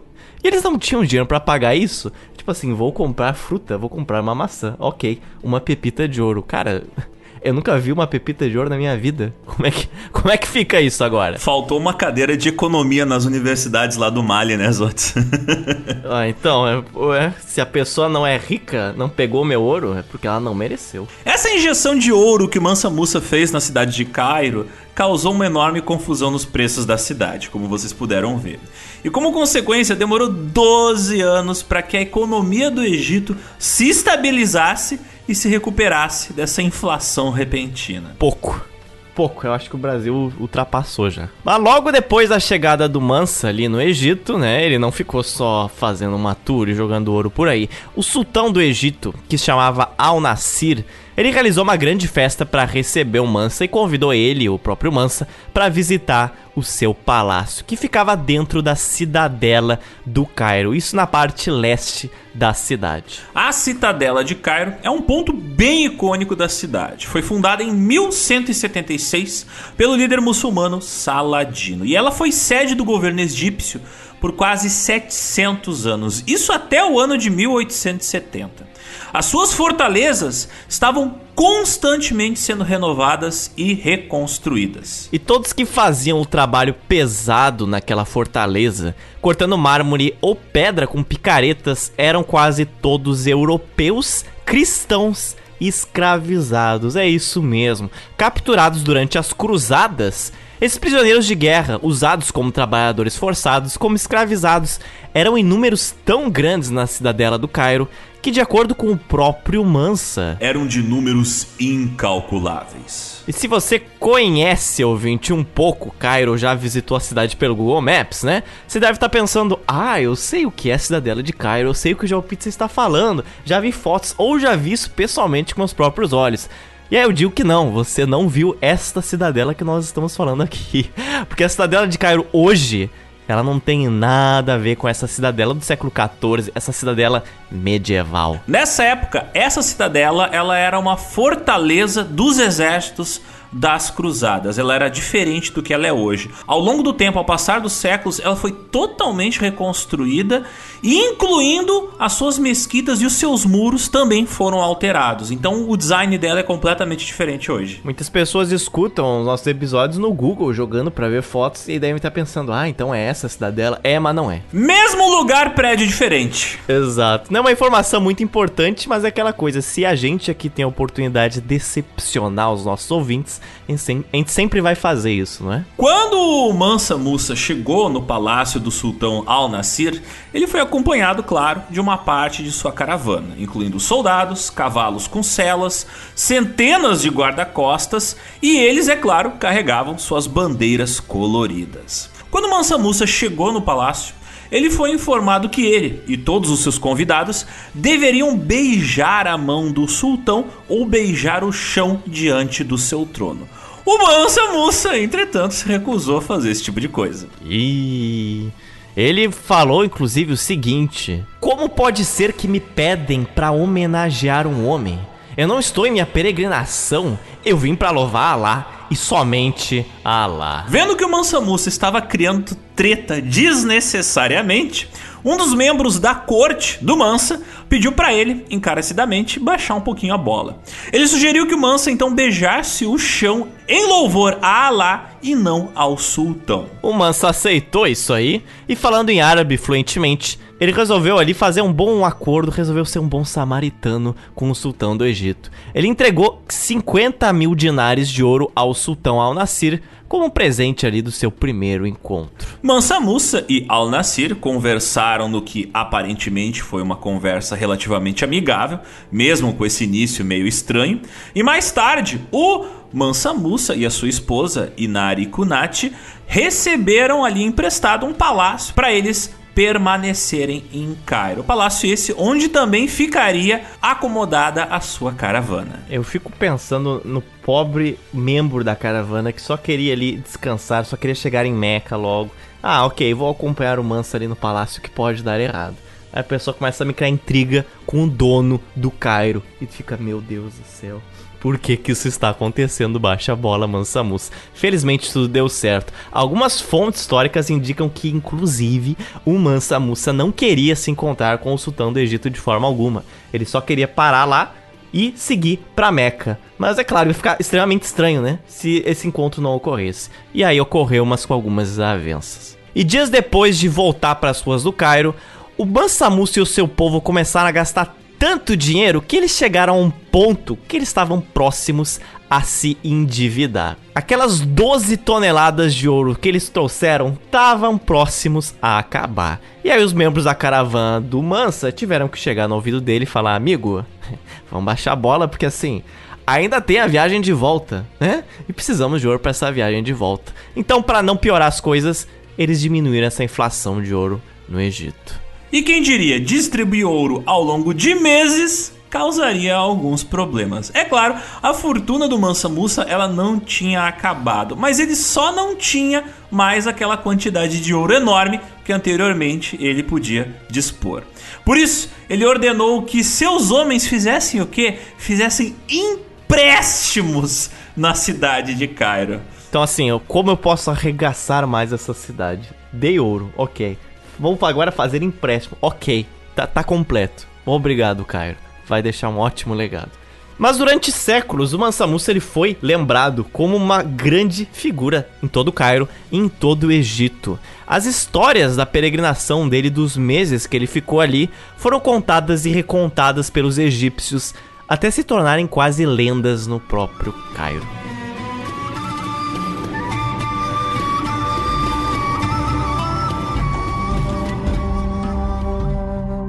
Mas chega de distribuir ouro pelo Egito, Zote, senão ele acaba. É hora do Mansa Musa continuar sua peregrinação em direção a Meca, foco do objetivo.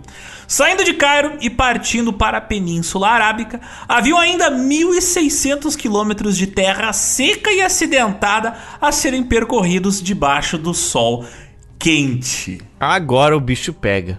Porque se antes eles tinham passado pelas dunas do Saara, aquela areia fofa, agora não ia ter areia fofa, meu querido. Porque pouco depois de deixar Cairo, o Mansa e a sua caravana estavam novamente no deserto. E dessa vez eles estavam no longo, mas estreito, no plano e no super pedregoso deserto que fica entre o Rio Nilo e o Mar Vermelho. Esse é o deserto do Sinai. Poucos dias depois, eles chegaram ao extremo norte do Golfo de Suez. Era aqui onde a areia do deserto do Saara e a rocha do deserto se encontravam. Era a Península do Sinai, um triângulo de terra muito árido encravado entre a África e a Ásia. E longe mais ao sul, enormes e altas montanhas rochosas se estendiam em direção ao céu. E ao norte você tinha ali o Mediterrâneo que banhava a costa. E de onde o Mansa Musa cavalgava, tudo que ele conseguia ver era areia, cascalho e aquele planalto árido e rochoso. Eu realmente recomendo, se você nunca viu uma foto boa do Sinai, jogue aí e veja. É basicamente uma paisagem marciana. O Sinai é um lugar tão seco que para muitos comerciantes era a parte do Saara que eles mais temiam. As enormes rochas tornavam quase impossível você andar em linha reta, fazendo com que muitos dos viajantes se perdessem. O curioso ponto disso é que Na própria Bíblia, tem a história que quando Moisés levou seu povo por Sinai, eles cogitaram a voltar para a escravidão do que atravessar o deserto do Sinai. Seja essa história verídica ou não, ela foi inspirada em um fato real, e esse fato real é que o Sinai era um lugar perigoso de se atravessar e que as pessoas evitavam, não é? Entretanto, para aqueles que sabiam se orientar ali no Sinai, ele tinha grandes vantagens se comparado ao Saara. Com 200 quilômetros de comprimento de uma ponta a outra da península, era possível percorrer o Sinai acompanhando o mar Mediterrâneo, usando o litoral como ponto de referência. A desvantagem é que como tem tanta montanha ali no Sinai, é difícil de você avistar o Mediterrâneo, mas quando você consegue encontrar ele, é um pouco difícil de você perder. Então, um pouco de vantagem. Vai comendo pela beiradinha e você vai chegando onde você quer. É, você talvez vá ter que dar um passo em, um, em uma altura e outro passo em outra, porque é um terreno muito desnivelado. Mas ok, é nesse momento que os camelos eram superiores aos cavalos, porque os cavalos tem muito problema, algumas raças dele, em andar nesse terreno extremamente desnivelado. Cabras, por exemplo, se saem muito melhor e os camelos se saem muito melhor. Mas a área do Sinai também tinha uma vantagem muito boa, porque o Sinai tem fontes termais de água que vão de 30 a 70 graus. Eram oásis muito quentes. E ao longo do percurso, como todos os muçulmanos faziam, o Mansa se voltava para Meca quando ele se ajoelhava para rezar. E cada vez mais, a cidade que eles queriam ir estavam cada vez mais próximos. Chegando ao fim da península do Sinai, o Mansa Musa e sua caravana entraram na Península Arábica. Agora faltavam apenas 1.300 quilômetros para serem percorridos. Era aqui, no início da Península Arábica, que muitas rotas comerciais africanas, europeias e asiáticas se encontravam. Aqui era o ponto de ligação entre África, Ásia e Europa. E naquele ponto ali, o Mansa viu uma coisa muito curiosa. Ele viu várias caravanas de diferentes povos que ele nunca tinha visto antes vindos de diferentes lugares da África e do Oriente Médio. Ele nunca tinha imaginado nem visto aquela variedade de pessoas com aquelas roupas, capacetes, cores de pele ou idiomas. Ele viu muitos chineses, muitos persas, também muitos europeus. E alguns, muitos deles, a caminho de Meca. O Mansa pensou que essa sensação de ver tantas caravanas grandes, diferentes, devia ser um sentimento parecido que os outros tinham quando viam a caravana dele, né? Curioso isso. Assim como a maioria dos peregrinos que ele viu pelo caminho, o Mansa visitou a cidade de Medina, que fica a 350 quilômetros mais ao norte de Meca. A cidade de Medina, que significa cidade do profeta, foi nomeada em homenagem ao profeta Maomé. E essa cidade era essencial para a caravana do Mansa Musa. Era também um ponto muito importante para outros muçulmanos pararem. Para quem não sabe muito bem a importância de Medina para o Islã, ela é normalmente ofuscada, né, pela cidade de Meca vale a pena a gente fazer um brevíssimo resgate da história dela. O Maomé viveu aqui durante alguma parte da sua vida e fez contribuições enormes na cidade. Entretanto, o Maomé, o profeta Maomé, ele nasceu na cidade de Meca em 570 depois de Cristo. E ali ele viveu boa parte da sua vida. Foi em Meca que Maomé teve uma visão na qual o anjo Gabriel instruiu ele a sair e recitar em nome de Alá. Embora apavorado, Maomé se convenceu de que foi chamado por Deus para ser seu mensageiro, recitando assim diversas palavras que eram divinas. E essas revelações, elas foram todas registradas no Alcorão. Mas enquanto ele fazia sua pregação, o Maomé encontrou muita resistência por parte dos moradores de Meca, principalmente dos habitantes que recebiam muitas caravanas e peregrinações politeístas. Porque você veja, né? O Islã estava se difundindo. Antes do Islã não existia Islã. Olha só que, que informação bombástica, né? E sabe que cidade era um importante centro politeísta nessa época, antes e até durante a existência do Maomé? Era a própria cidade que o Maomé nasceu Meca, e cidade que hoje é um ponto famoso para o Islã, mas nessa época não era. Meca, hoje a cidade mais importante para o Islã, lá no meio do século 7, pouca coisa ela tinha de islâmica, obviamente. Ela era uma cidade que abrigava vários cultos politeístas, cujos fiéis não estavam muito satisfeitos com essa peregrinação do Maomé, com essa pregação do Maomé. Isso é até óbvio, porque antes do Maomé, né, não havia o Islã. E um dos principais motivos do descontentamento dessa galera era que o surgimento de uma nova fé certamente iria prejudicar o que? O fluxo de peregrinos politeístas que frequentavam a cidade. Peregrinos esses que compravam comida, que pagavam por pouso, que gastavam dinheiro na cidade. Os comerciantes acostumados com esse fluxo de fiéis e de dinheiro, eles não aceitariam que as peregrinações tão importantes para a economia local fossem interrompidas por esse tal de Maomé. É, então, então os comerciantes fizeram algo muito simples. Eles começaram a perseguir o Maomé e todos os seus seguidores, ameaçando eles de morte. Isso na cidade de Meca, tudo na cidade de Meca. Mas a gente começou falando de Medina. Onde entra Medina nessa história? Ela entra agora.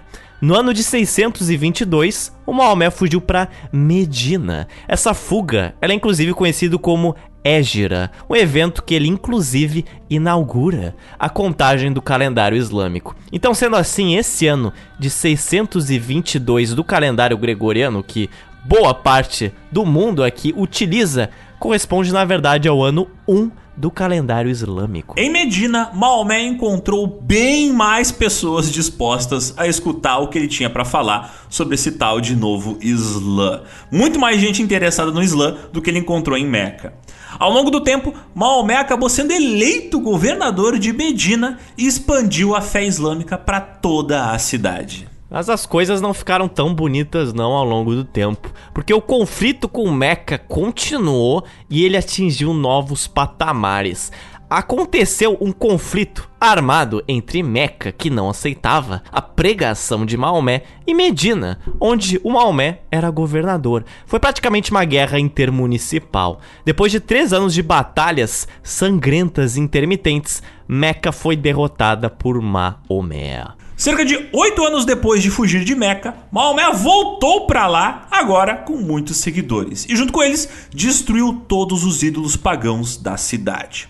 Através de um acordo de paz firmado em 629, Maomé estabeleceu Meca como a capital religiosa do Islã, assim como Caaba e o Monte da Misericórdia. Enquanto Meca virou a capital religiosa para o Islã, Medina permaneceu como a capital política.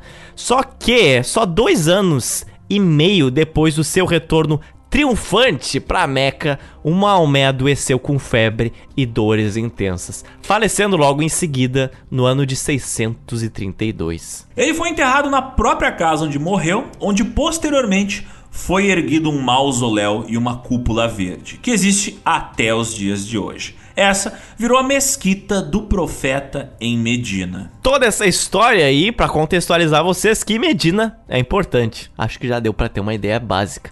Como muitos peregrinos muçulmanos visitavam Medina, o Mansa não faria diferente. Ele foi lá à mesquita do profeta, local que a gente acabou de citar, onde Maomé morreu, para rezar em frente ao túmulo do Maomé. Ele também visitou outras mesquitas e outros santuários em Medina, teve longas conversas com alguns dos estudiosos muçulmanos que conheceu por lá e deu, obviamente, muito mais ouro para outros habitantes e peregrinos que encontrou pelo caminho. Quando era hora de ir embora, o Mansa Musa seguiu o mesmo caminho que Maomé tinha tomado há mais de 600 anos. Ele agora partia em direção ao sul, na direção da cidade de Meca. Enquanto sua caravana marchava, ele podia ver no horizonte as colinas marrons que cercavam Meca. E depois de um longo trajeto subindo aquelas colinas para chegar na cidade, os homens que estavam mais à frente da caravana do Mansa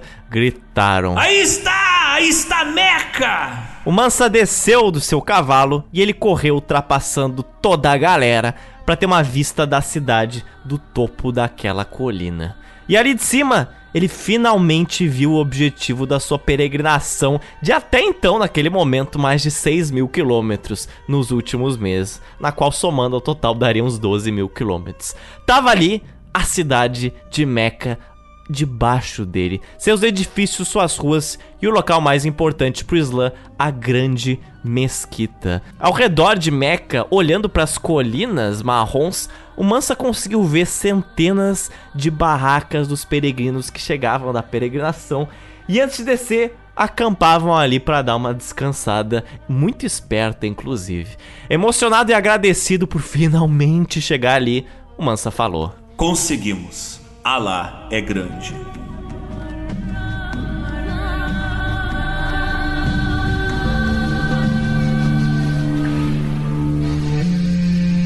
E do alto da colina, o Mansa Musa conseguiu ver Kaaba, aquele cubo preto que existe em Meca, em torno do qual os muçulmanos têm que dar sete voltas. É o edifício mais importante para o Islã, que fica no interior da grande mesquita, que na verdade se chama Masjid al-Haram. E antes de entrar ali em Meca, todos os peregrinos, eles deviam se purificar e deviam vestir roupas sem costura. E por que isso? Isso era feito porque os muçulmanos, eles deveriam ser iguais diante de Deus. Já que muitos povos nômades, eles não tinham alfaiates, eles normalmente usavam só uma única roupa simples, composta de dois pedaços de pano branco. E os outros muçulmanos, eles deviam assim se igualar a esses povos nômades usando essas roupas. De forma parecida, as mulheres deveriam usar túnicas longas. Mansa Musa vestiu uma roupa branca, simples, sem costura, assim como todos os seus homens.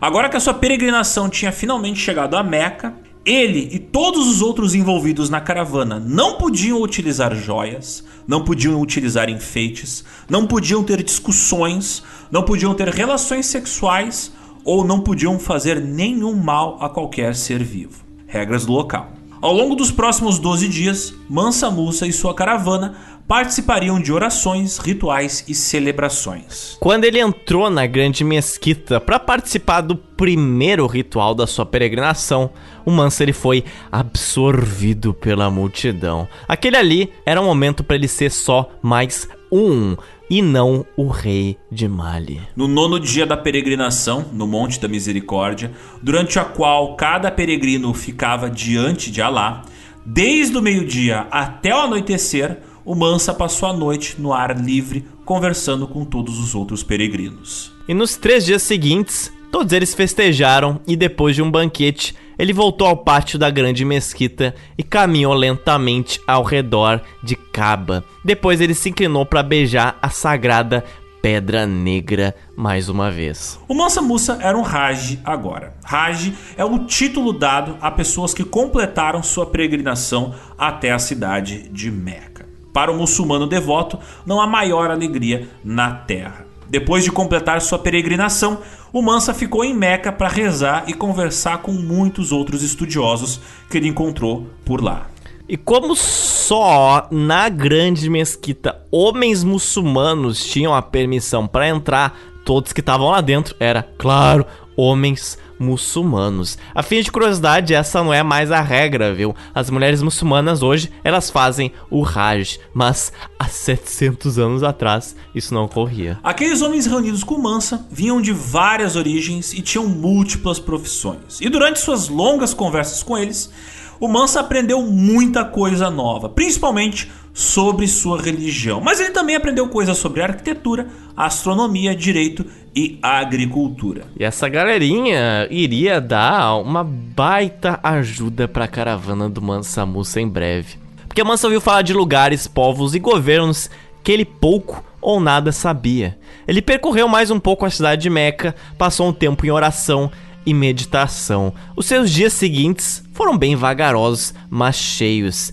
Feliz em paz, o Mansa, ele até pensou em ficar em Meca e fazer de Meca a sua casa. Mas ele sabia que a vida não seria né, tão fácil assim. Embora seja o homem mais rico daquele planeta, ele tinha algumas responsabilidades. Ele sabia que o seu filho, que estava ali servindo como imperador do Mali durante a sua ausência, ele era um tanto inexperiente, e segundo próprios relatos que ele tinha recebido durante a sua peregrinação, o seu filho era um líder fraco e era um líder ineficaz. Então ele não podia se demorar muito em Meca, retornando logo ao Mali, porque ainda tinha toda a viagem de volta, meu filho. Península do Sinai, Saara.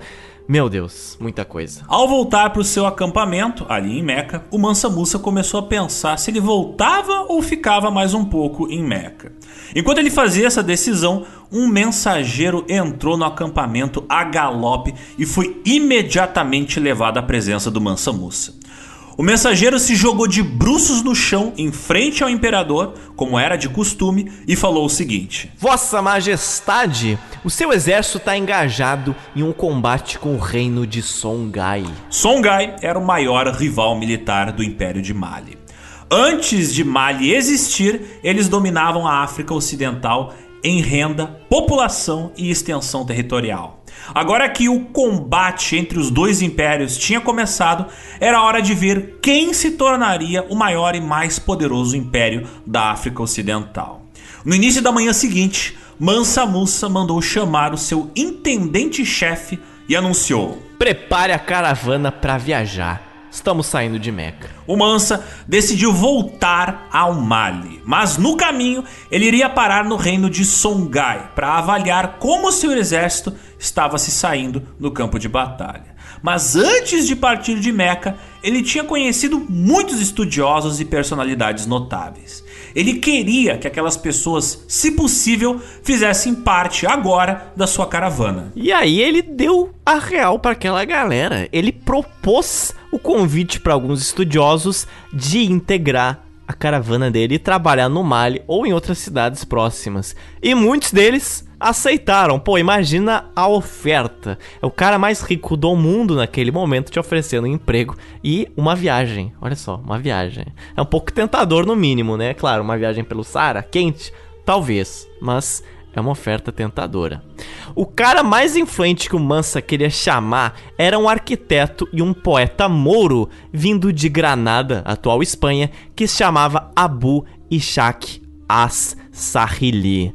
E o Mansa chegou para ele e falou: Você vai voltar para o Mali comigo? Preciso de um homem com seus talentos para me ajudar a realizar meus sonhos para o Mali. E o arquiteto Moro sorriu e respondeu: Vossa Majestade, terei a honra de voltar com você e ajudar no que puder. E ele e o Mansa se tornaram grandes amigaços. Além dos estudiosos, o Mansa pediu para que alguns xarife, que eles eram descendentes do profeta Maomé e nobres das principais cidades muçulmanas, acompanhassem ele de volta para o Mali, para que o seu povo fosse sempre abençoado e também a terra fosse abençoada por suas pegadas. Os xarifes eram grandes nobres de vários reinos árabes e muçulmanos. Eles existiram em várias dinastias, como por exemplo nos Omíadas, Abássidas e Alidas. E eles estavam aqui em Meca. Após muitas negociações com o grande xarife de Meca, quatro xarifes e suas famílias decidiram se juntar à caravana e se mudar para o Mali. Assim, poucos dias depois de sua decisão de retornar à sua terra, o Mansa Musa, sua caravana, os estudiosos que ele contratou e os xarifes que resolveram participar da caravana deixaram a cidade de Meca. Eles iriam primeiro voltar à cidade de Cairo, comprariam grandes quantidades de suprimentos, para daí começar a longa e cansativa jornada através do Saara para voltar até o Mali. Acho muito engraçada essa proposta. Você topa largar todo o seu título de nobreza em Meca para percorrer uma viagem ao Saara com a caravana do Mans? Topo! Topo agora. Cara, é o Mansa Musa, é o homem mais rico do mundo. Eu, eu aceitaria esse emprego. Você larga 30 anos de nobreza para percorrer o Saara? Top. O CEO do continente ao lado resolveu te contratar. E aí, você topa? CEO do Saara. CEO do Saara chegando.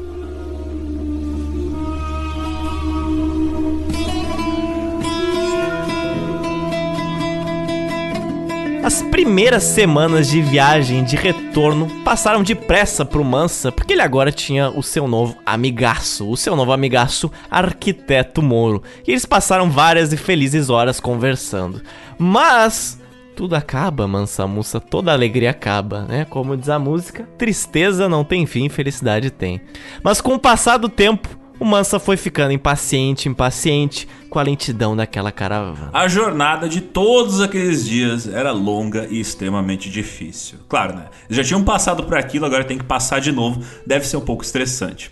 O calor do dia deixava todo mundo cansado e com sede. E o frio da noite já tinha feito mais dezenas de vítimas dessa caravana do Mansa Musa. Após semanas de viagem extremamente tediosa, eles finalmente retornaram ao deserto do Sinai. É o reality show do Mansa voltando a ocorrer. E é aqui nesse trajeto de retorno do Mansa que existem duas perspectivas diferentes sobre o que, que aconteceu, o que, que, o que, que houve. Alguns historiadores eles afirmam que devido aos gastos extravagantes durante a viagem, o Mansa neste momento de retorno, ele estava sem ouro. E o tesouro que ele carregava com aqueles camelos não mais existia. Então, quando eles estavam passando pelo deserto de Sinai e se preparando para chegar em Cairo, ele já mandou a real para a caravana. Galera, se preparem para fazer altos empréstimos em Cairo. Se preparem para pedir ali dinheiro aos credores, uma grana para garantir o retorno seguro do seu grupo ao Mali. Outras fontes afirmam que ao ver os efeitos que o seu ouro tinha cometido na economia egípcia durante a sua primeira visita, na volta o Mansa Musa ele emprestou ouro de credores egípcios a juros altos para corrigir o mercado e ajudar a equilibrar o valor do ouro. Fato é que, atravessando o deserto Sinai, quando Mansa Musa e sua caravana retornaram para Cairo, as histórias sobre o mar e sobre o Mansa e sua caravana já tinham se tornado quase lendárias. Quase imediatamente, por causa da reputação da sua riqueza e por causa da reputação do tamanho do seu império, Mali foi reconhecido como uma potência mundial e o Mansa como um dos governantes mais esplêndidos e poderosos do mundo. A notícia do estupendo suprimento de ouro do Mali, no entanto, criou ainda mais entusiasmo. O cara, sem querer, acabou fazendo um tour de publicidade do império dele. A peregrinação do Mansa revelou a imensidão do suprimento de ouro do Mali para o mundo todo. E sem saber exatamente dessa nova fama, o Mansa e sua caravana reentraram no Cairo e eles se surpreenderam. Agora que eles estavam de volta, as pessoas novamente corriam para ver ele e para olhar aquela caravana interminável. Embora fosse bom estar tá de volta ali no Cairo, o Mansa esperava não ficar muito tempo, não tanto quanto a primeira vez, é claro, não queria ficar oito meses de novo no Egito. Ele chamou o seu intendente-chefe e falou o seguinte para ele: Compre todos os suprimentos que a caravana precisará para a nossa jornada, o mais rápido que puder. Não quero ficar no Cairo mais do que o necessário. E depois que a caravana do Mansa foi vasculhar freneticamente o Cairo em busca de bons comércios e também em busca de ouro, o intendente-chefe do Mansa chegou para ele e falou: Vossa Majestade, não há ouro suficiente para comprar todos os suprimentos que vamos precisar. E agora, hein, Mansa? E agora, Mansa? Qual é que vai ser? Surpreso e um pouco envergonhado, o Mansa sabia que ele teria agora que se desdobrar, teria que arranjar um jeito de pegar emprestado uma quantidade enorme de ouro, né? O, o engraçado, ele, ele deu ouro e agora ele olha para aquele ouro pensando, nossa, como eu queria esse ouro de volta. Como eu queria aquele ouro que aquela galera tem. A notícia da sua situação rapidamente chegou nos ouvidos dos ricos mercadores do Egito que se dispuseram a dar uma ajudinha a ele. Quase imediatamente, eles reuniram com o Mansa Musa e se ofereceram avidamente para emprestar todo o ouro que ele precisasse. Obviamente, com uma grande taxa de juros, né? Embora o Mansa estivesse irritado e até mesmo se divertindo com a ânsia desses mercadores, ele pegou uma grande quantidade de ouro de um deles, uma quantia que mais tarde ele pagou integralmente, a uma taxa de 700 dinares para cada 300 dinares que haviam sido emprestados. É uma taxa de juros meio, meio alta, né? Caraca, olha essa sacanagem, cara. Meu Deus, uma sacanagem. O cara dá o ouro e aí ele tem que pegar o ouro de volta e pega duas vezes o preço que ele deu mais. É, é, deu uma grande lição de economia aos mercadores do Cairo que, que tinham a oportunidade de aplicar com o próprio Mans. Olha só. Mas isso foi bom. Foi bom para ele aprender a não ser burro.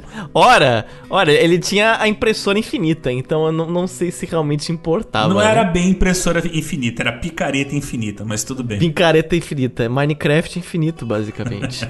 e assim era a hora de partir. E aquela caravana até maior na volta do que na ida, porque integraram mais pessoas, mas algumas outras morriam, ela foi novamente em direção a oeste do Saara, para sumir entre as dunas e em direção àquele mormaço que se apresentava no horizonte. Eu fico me perguntando, será que tinha mesmo mais gente na volta do que na ida? Porque morreu uma galera na ida, né? Eu. eu não sei, eu, não, talvez o número assim, fechou, sabe? Equilibrou, ficou. A parte 2 é sempre mais chata que a parte 1. Um. Tal, talvez tivesse o mesmo número de pessoas, porque, né?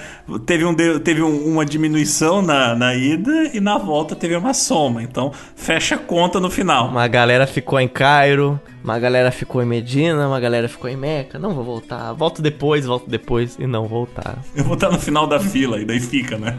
E daí fica. Não, não vou voltar pro Sara jamais. Vão na frente, confia!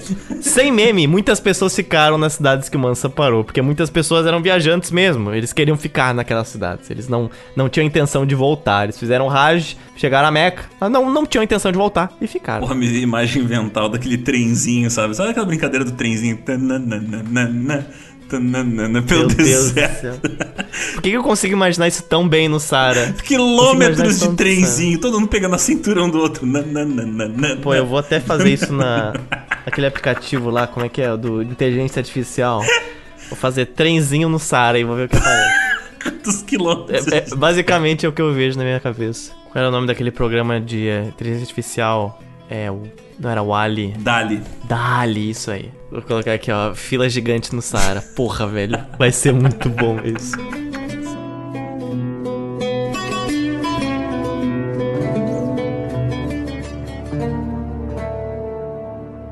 A caravana do Mansa Musa voltou à imensidão do deserto do Saara. A essa altura da procissão, cada membro da caravana estava já preparado para as dificuldades que estavam por vir. Eles já estavam acostumados com aquele mormaço. Depois de mais de uma hora andando, Cairo foi se tornando aos poucos um pontinho distante no horizonte até desaparecer. Quente, seco, estéril, vasto, solitário, perigoso e areiento, o imenso deserto do Saara se estendia diante deles mais uma vez, mas era um desafio que eles já conheciam. E para alguns, aquele calor do dia, do início da tarde principalmente, era o ponto mais difícil de suportar. Para a esposa do Mansamu Sainari Kunati, o ponto mais difícil de aguentar era aquela camada de poeira que penetrava na sua pele e nas suas roupas. Já pro Mansa, ponto mais difícil de suportar era a demora daquela viagem, era aquela monotonia e a infinitude daquela terra vazia. Mas não adiantava o Mansa Musa ficar impaciente. Uma caravana gigantesca como aquela, composta por milhares de pessoas viajando a pé, junto com milhares de camelos, ela não podia andar correndo, né? Por mais que alguns estivessem a cavalo e a camelo, eles não podiam simplesmente abandonar as outras pessoas que estavam a pé para trás. Então, ir devagar era a forma mais segura para todos os envolvidos. Em número também, né? Eles estavam mais seguros. Teoricamente, eles podiam sair correndo sim. Nunca saberemos se alguém fez isso. Mas tudo bem. Entretanto, simultaneamente, lá no Mali, aconteceria algo que tornaria a impaciência do Mans ainda mais urgente. Ele queria, claro, saber das últimas sobre a guerra que estava acontecendo com Songhai. E naquele momento, um mensageiro tinha deixado a cidade de Gal e partiu em direção ao Mansa para entregar uma mensagem muitíssimo importante. Cavalgando por mais de 1.600 quilômetros, ele cavalgou dia e noite, parando para dormir só quando era necessário para entregar o que seria uma notícia bombástica ao rei. Finalmente, o mensageiro avistou uma grande caravana, que sem sombra de dúvida era a caravana do Mansa Moça. Exausto, o mensageiro se prostrou diante do imperador e falou o seguinte: Vossa Majestade, Gal foi capturado. O exército de Songhai foi derrotado. O rei de Songhai está pronto para se render. Enquanto ouvia as notícias do mensageiro, o Mansa percebeu que finalmente tinha derrotado um dos seus maiores rivais, o Império de Songhai. Melhor ainda, a capital do Império de Songhai, Gal, tinha caído sob o seu poder. E naquela noite, o Mansa chamou o guia principal da caravana e falou para ele: Leve-nos para o sul, para Gal. E depois, o Mansa procurou seu amigo Moro, que tinha vindo ali de Meca, o Assahili, e ele explicou para ele a sua mudança de planos agora da caravana. Meu exército derrotou o Songhai em batalha. Todas as terras Songhai, suas cidades importantes e grande parte de sua riqueza em breve pertencerão ao Mali. Decidi adiar nosso retorno a Niani para que eu mesmo possa receber a declaração de submissão do rei de Songhai. Além disso, embora eu permita que os Songhai administrem seus próprios assuntos internos, estabelecerei o controle do Mali sobre suas forças militares, seus negócios estrangeiros e definirei o valor e os termos de seu tributo. Então, depois de passear por Gal e concluir qualquer outro negócio que eu possa ter lá, retornaremos nossa jornada para Niani. A caravana então de novo, disponibilizou o grande garanhão preto pro Mansa, ricamente adornado com ouro, para que ele chegasse ali e fizesse a sua entrada triunfal na cidade de Gal, capital do Império de Songhai. Então olha só a mudança de planos, todo mundo já estava cansado, exausto, queria voltar para a cidade de Niani, em Marley, só chegar em casa. Não, não, não. Agora a gente vai ter que fazer uma entrada triunfal em Gal para humilhar os nossos inimigos. Orgulhoso de seu papel, de seu exército e de sua esplêndida caravana, Mansa Musa entrou em Gal. Para o povo de Gal, derrotado, a simples visão do rei de Mali e sua enorme caravana, repleta de ouro e de joias, era avassaladora e aterrorizante. Pois agora eles estavam conscientes das consequências de sua derrota. O poder e a grande riqueza de Mansa Musa eram brutalmente humilhantes. Os moradores de Songhai sabiam, né, que o Mansa tinha vindo para ditar os termos da sua rendição e que ele agora ele podia impor quaisquer termos que ele escolhesse. Eles sabiam também que o Império de Mali se estendia a oeste por centenas de quilômetros até um oceano distante, o Oceano Atlântico, e chegava até o Saara e também chegava nas florestas equatoriais do sul da África. Além de ser uma figura impressionante, o Mansa Musa era, obviamente, um diplomata muito talentoso. Seu encontro com o rei de Songhai foi cuidadosamente orquestrado para que cada governante recebesse a honra que lhe era devida.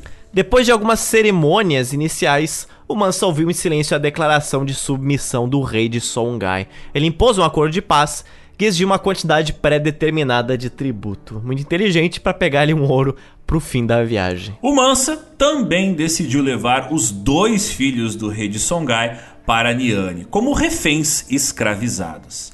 Esses dois meninos seriam agora empregados como oficiais do exército do Mali, mas seriam sempre monitorados de perto, sem que nenhum deles tivesse permissão para deixar o Mali. E levar os dois filhos do rei de Songhai era também uma forma que o Mansa tinha para garantir que o rei de Songhai ele mantivesse ele os termos da sua rendição e não fizesse nada ali além do que eles tinham acordado. Também muitos dos moradores do reino de Songhai foram forçados à escravidão e foram enviados para trabalhar no pior trabalho que um escravizado poderia ter, nas minas. Também foram enviados para cultivar alimentos para o exército, para estabelecer novas aldeias ou para trabalhar como servos pessoais da elite do Mali. Só o Mansa Musa agora ele tinha milhares de escravizados. E é aquela coisa, diferentes escravizados ocupavam diferentes cargos. Os governadores das províncias do Mali, eles eram frequentemente escravizados. Embora fossem poderosos e uma situação muito diferente dos mineradores de Mali, eles dependiam também do imperador e eles não podiam reivindicar o trono como um membro da família do imperador. E como a gente já mencionou no início desse podcast, era uma escravidão bem diferente daquela que seria instituída aqui no continente americano através do tráfico que sequestrava pessoas do continente africano e trazia elas tanto para a América do Norte, quanto para a América Central, quanto para a América do Sul. Nessa época, nessa região, na África, no Mali, alguns desses escravizados tinham salários e inclusive podiam comprar de volta a sua liberdade com o tempo, né, acumulando dinheiro para poder pagar por essa liberdade. Eles podiam socializar, eles também podiam até casar com qualquer pessoa ali no Reino do Mali. Por esse e por outros motivos, eles não eram tratados como bens. E até curioso que nas cidades do Mali, a proporção de escravizados era bem pequena comparada ao resto da população ou de ex-escravizados. Uma situação diferente, por exemplo, que a gente falou na nossa edição de Pompeia, que a cidade de Herculano, mais da metade da cidade eram de ex-escravizados que se emanciparam. Até é curioso notar isso, mas de qualquer forma você podia entrar numa roleta de pegar o pior trabalho da escravidão. E ainda em Gao, na capital de Songhai, ex-capital de Songhai, na verdade, porque agora pertencia ao Mali, o Mansa foi lá dar uma, uma olhada na cidade, uma percorrida pela cidade. O comércio movimentado e a grande extensão das terras encantaram ele, mas aí o Mansa viu uma coisa que perturbou um pouco ele, que deixou ele pensativo. O Mansa ele percebeu que a mesquita mais importante da cidade de Gao era feita de barro e tinha um telhado de palha. E ele achou ali que o Mali, que agora era dono de Gal, o Mali ele podia dar uma melhorada naquilo ali. Ele podia fazer uma mesquita melhor, podia fazer uma mesquita mais bonita, inclusive. É hora de investir, cara, é hora de investir. Afinal, era inclusive por isso que o rei tinha chamado o arquiteto Moro As Sahili para integrar a sua caravana. O cara queria fazer obras, o cara já pensou lá atrás, ah, esse cara vai ser útil no futuro quando eu reformar o que eu for conquistar. Assim, Mansa Musa pediu para que o As Sahili construísse uma mesquita cuja magnificência fosse equivalente à glória de Alá. Essa nova mesquita replicaria a arquitetura típica que já existia em outras cidades do Mali, como em Nani e Timbuktu. Essa mesquita deveria ser construída com tijolos de barro cozido, em formato de torres, com vigas de madeira.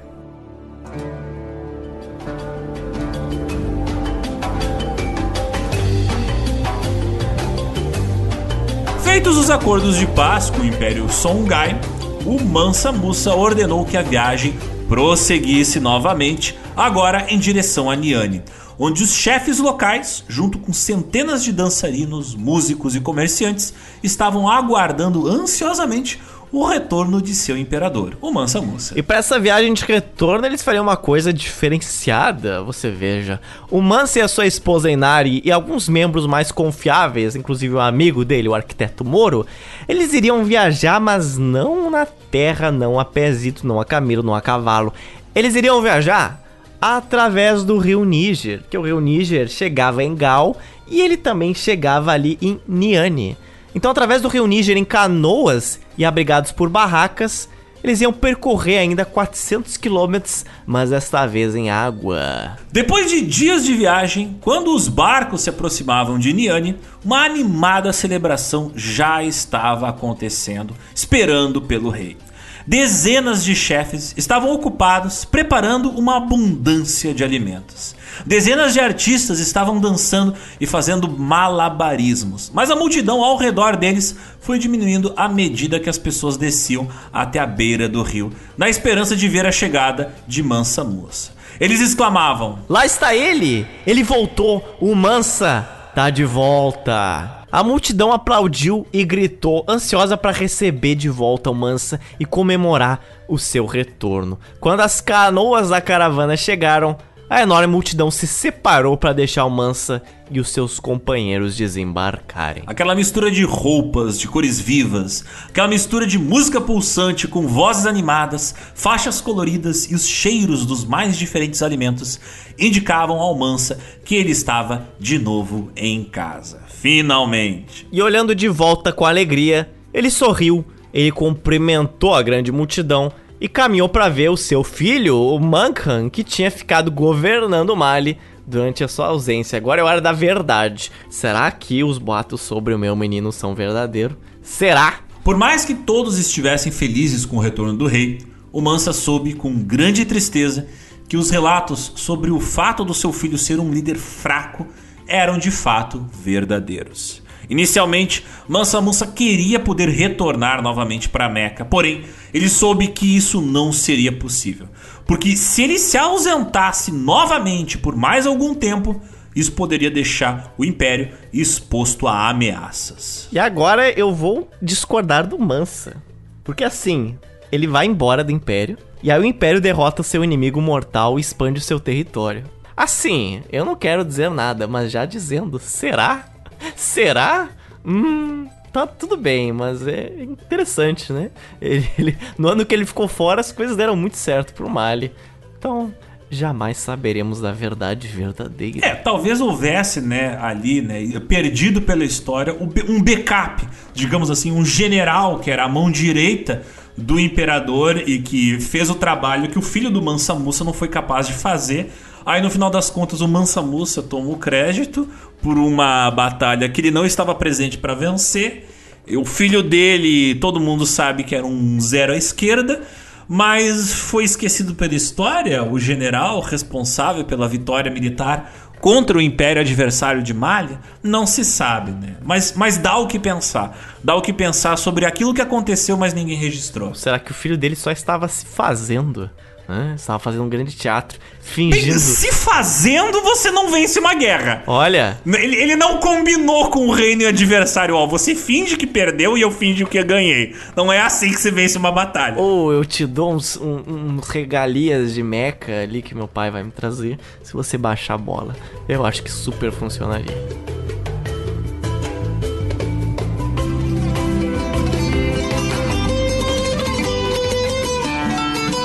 E assim que ele retornou ao Mali, um dos primeiros projetos do Mansa, ele foi lá e resolveu encomendar para o seu amigo arquiteto Moro a construção de mais mesquitas e de mais palácios por todo o império.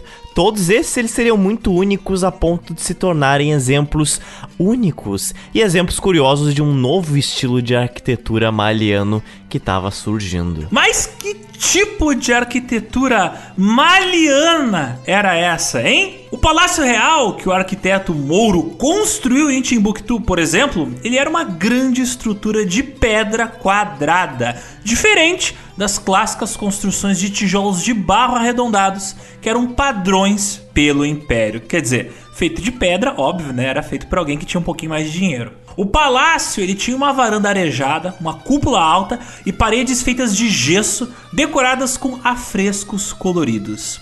O palácio de Timbuktu se tornou um marco famoso tanto para os moradores quanto para os turistas que visitavam Mali. E além de comprar muitos livros, os acadêmicos da Universidade de lá escreveram também várias outras obras. Obras que eram desde histórias sobre objetos de estudo até desde biografias de outros personagens da época.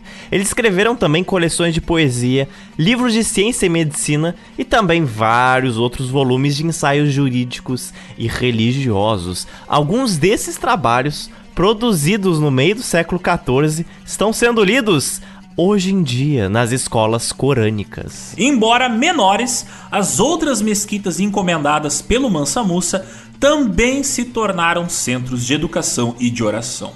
Nelas, as aulas e orações eram conduzidas em árabe, porque o árabe era a língua oficial do meio acadêmico, da mesma maneira que no mesmo período a língua oficial do meio acadêmico na Europa era o latim. E à medida que o império do Mali crescia, seu governo se tornava também mais sofisticado e a população mais alfabetizada e multicultural, porque vindos ali principalmente das cidades de Fez e de Marrakech, que hoje são no atual Marrocos, muitos acadêmicos eles seriam chamados para ir até o Mali e lá eles se tornariam professores, professores em escolas e também em universidades para compartilhar o que eles tinham aprendido nos seus reinos de origem. O Mansa Musa e a sua peregrinação inauguraram uma nova era, onde haveria mais contato com o Egito e também com outros países árabes e europeus.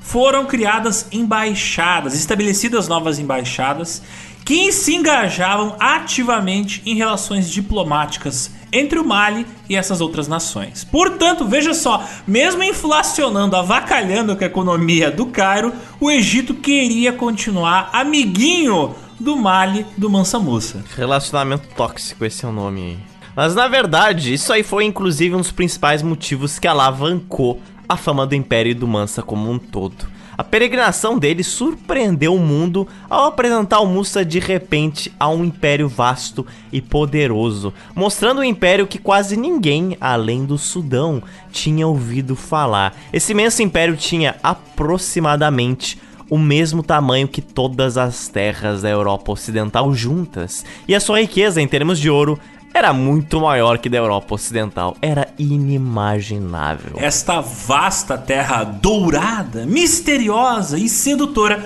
acenava para eles e para todos aqueles que queriam ou que precisavam de ouro, aventura e riquezas.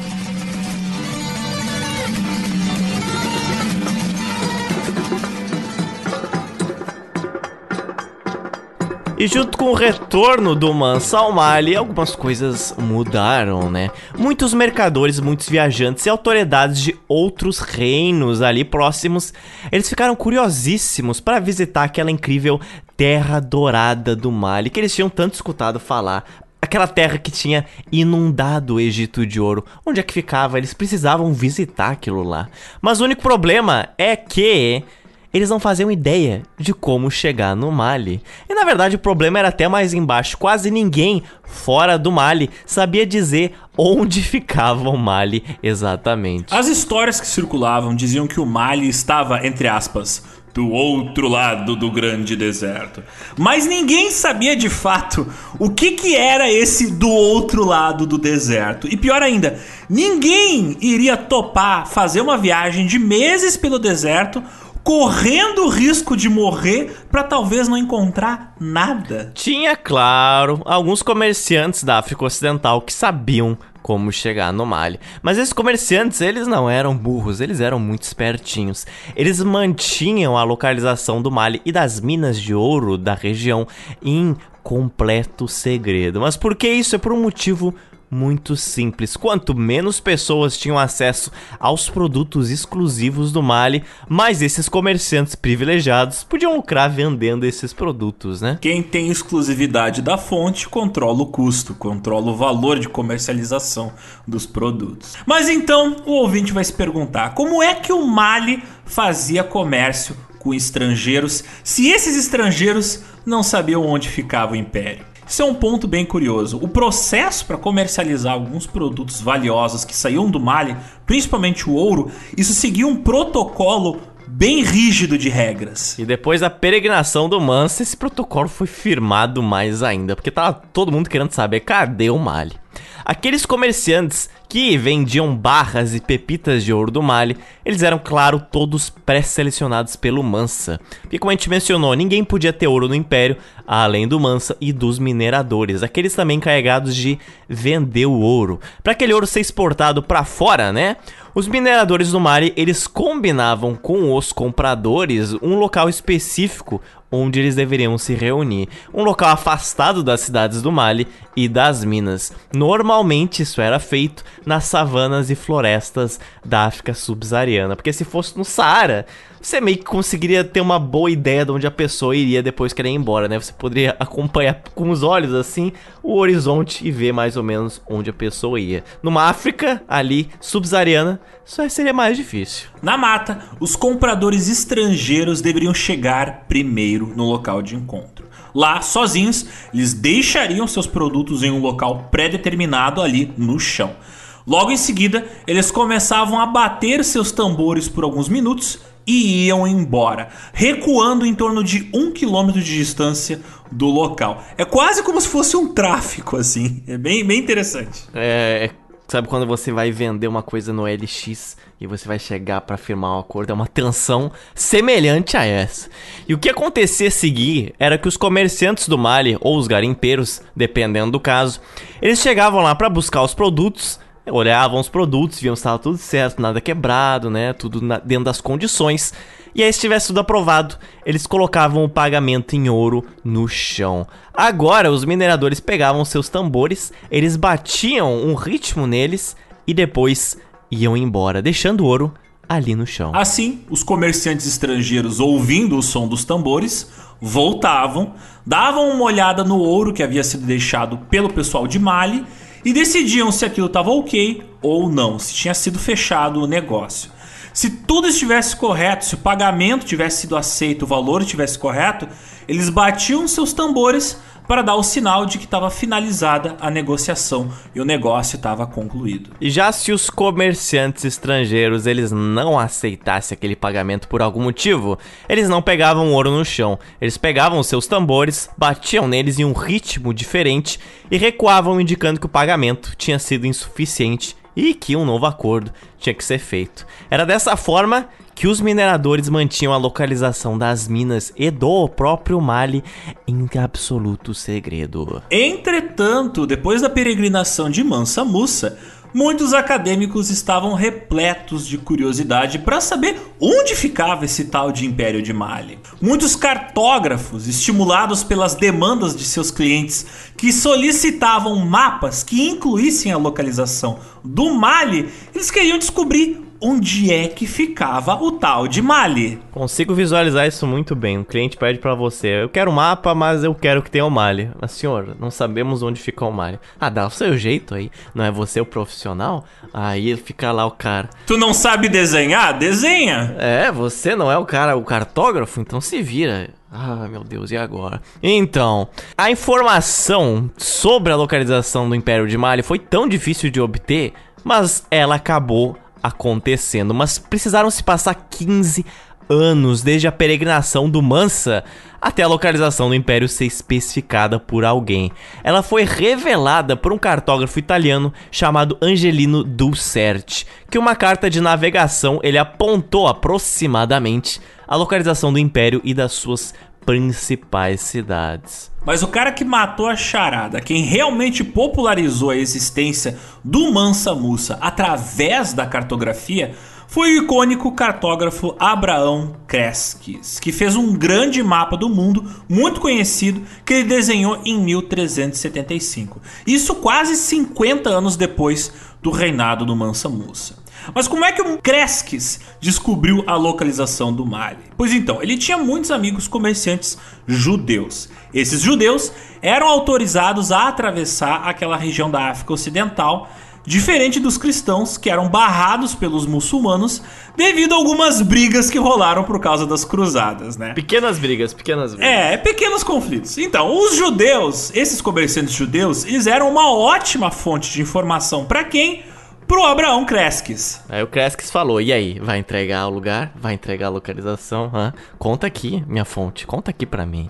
E assim como seriam as viagens do Colombo um século depois, esse mapa do Abraão Kreskis, ele foi bombástico. Ele expandiu dramaticamente as fronteiras do mundo conhecido. Ele acrescentou um nível adicional de credibilidade às histórias de ouro e riquezas ao redor do Mali. No século XIV, os cartógrafos costumavam desenhar pequenas imagens de pessoas importantes para ilustrar os diferentes países que apareciam em seus mapas. Assim, dentro dos limites que delimitavam o reino de Mali, Kreskis desenhou uma imagem do Mansa Musa segurando um cetro de ouro em uma mão e uma grande pepita de ouro na sua outra mão. Hoje você pode encontrar a versão original desse atlas do Kreskis, desse atlas catalão, em Paris, localizado na Bibliothèque Nationale de France. Provavelmente nosso ouvinte já viu este mapa, é muito fácil. Você só digita é, Mapa Mundi 1375, ou você digitar Atlas Catalão, ou você digitar Abraão Cresques, vai aparecer aquele mapa. Ele é um mapa composto assim de quatro ou cinco, não são folhas, é claro, naquela época, mas são de tábuas que essas tábuas juntas fazem um grande mapa na horizontal da Eurásia. Você tem ali desde Lisboa até mais ou menos a Turquia, um pouco mais adiante, perto da Índia. E aí você vai ter o norte da África e você vai ter até um pouquinho a África Ocidental. E aí várias localizações desse mapa tem desenhos representados dos seus reinos, dos seus lagos ou regiões específicas características e ali no Mali está o nosso Mansa Musa. Esse desenho do Mansa Musa no mapa, ele se tornou muito famoso. Por muito tempo ele se tornou assim o único desenho do Mansa Musa que existiu por muitos séculos. E aí foram feitos desenhos em cima deles, refeitos e assim por diante. Mas recomendo muito vocês olharem esse mapa mundi de 1375. Ele é cheio de detalhes. Você vai ter regiões muito bem delimitadas. A costa, por exemplo, da Itália é absurdamente igual ao que você teria hoje em dia. A Córcega, você vai ter Marrocos. Mas aí você sobe ali na Irlanda e na Grã-Bretanha, você tem uns formatos meio quadrados demais, sabe? Parece que não renderizou muito bem, mas isso tem a ver com também a navegação, as cartas de navegação da época, da latitude, e que a gente falou muito disso na nossa edição de cartografia medieval. Então vai lá ver. Mas eu recomendo você passar vários minutos olhando as caravanas que estão desenhadas na África, os camelos e toda aquela coisa bonita. Então a caravana do Mansa, que a gente tanto falou, tá lá no mapa do Cresques. É engraçado que esse mapa me lembra aqueles jogos de PlayStation 1 que você vai chegando na beirada do mapa do jogo, diminui a resolução, né? Talvez por isso que a Irlanda esteja meio quadrada, né? meio pixelizada no mapa. A, a Irlanda está totalmente quadradona. A Grã-Bretanha tá mais ainda, parece um dominó. Eu tô falando sério.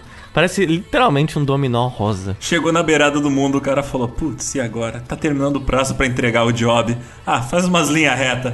Ninguém vai lá mesmo, então só desenha de qualquer jeito. Ninguém vai lá nessas duas ilhas, ninguém vai notar. Mas a partir de então, muitos cartógrafos italianos, espanhóis e alemães famosos eles começaram a estudar a região minuciosamente. E eles passaram a desenhar mapas do Mali e retratar o Mansa Musa por mais de dois séculos.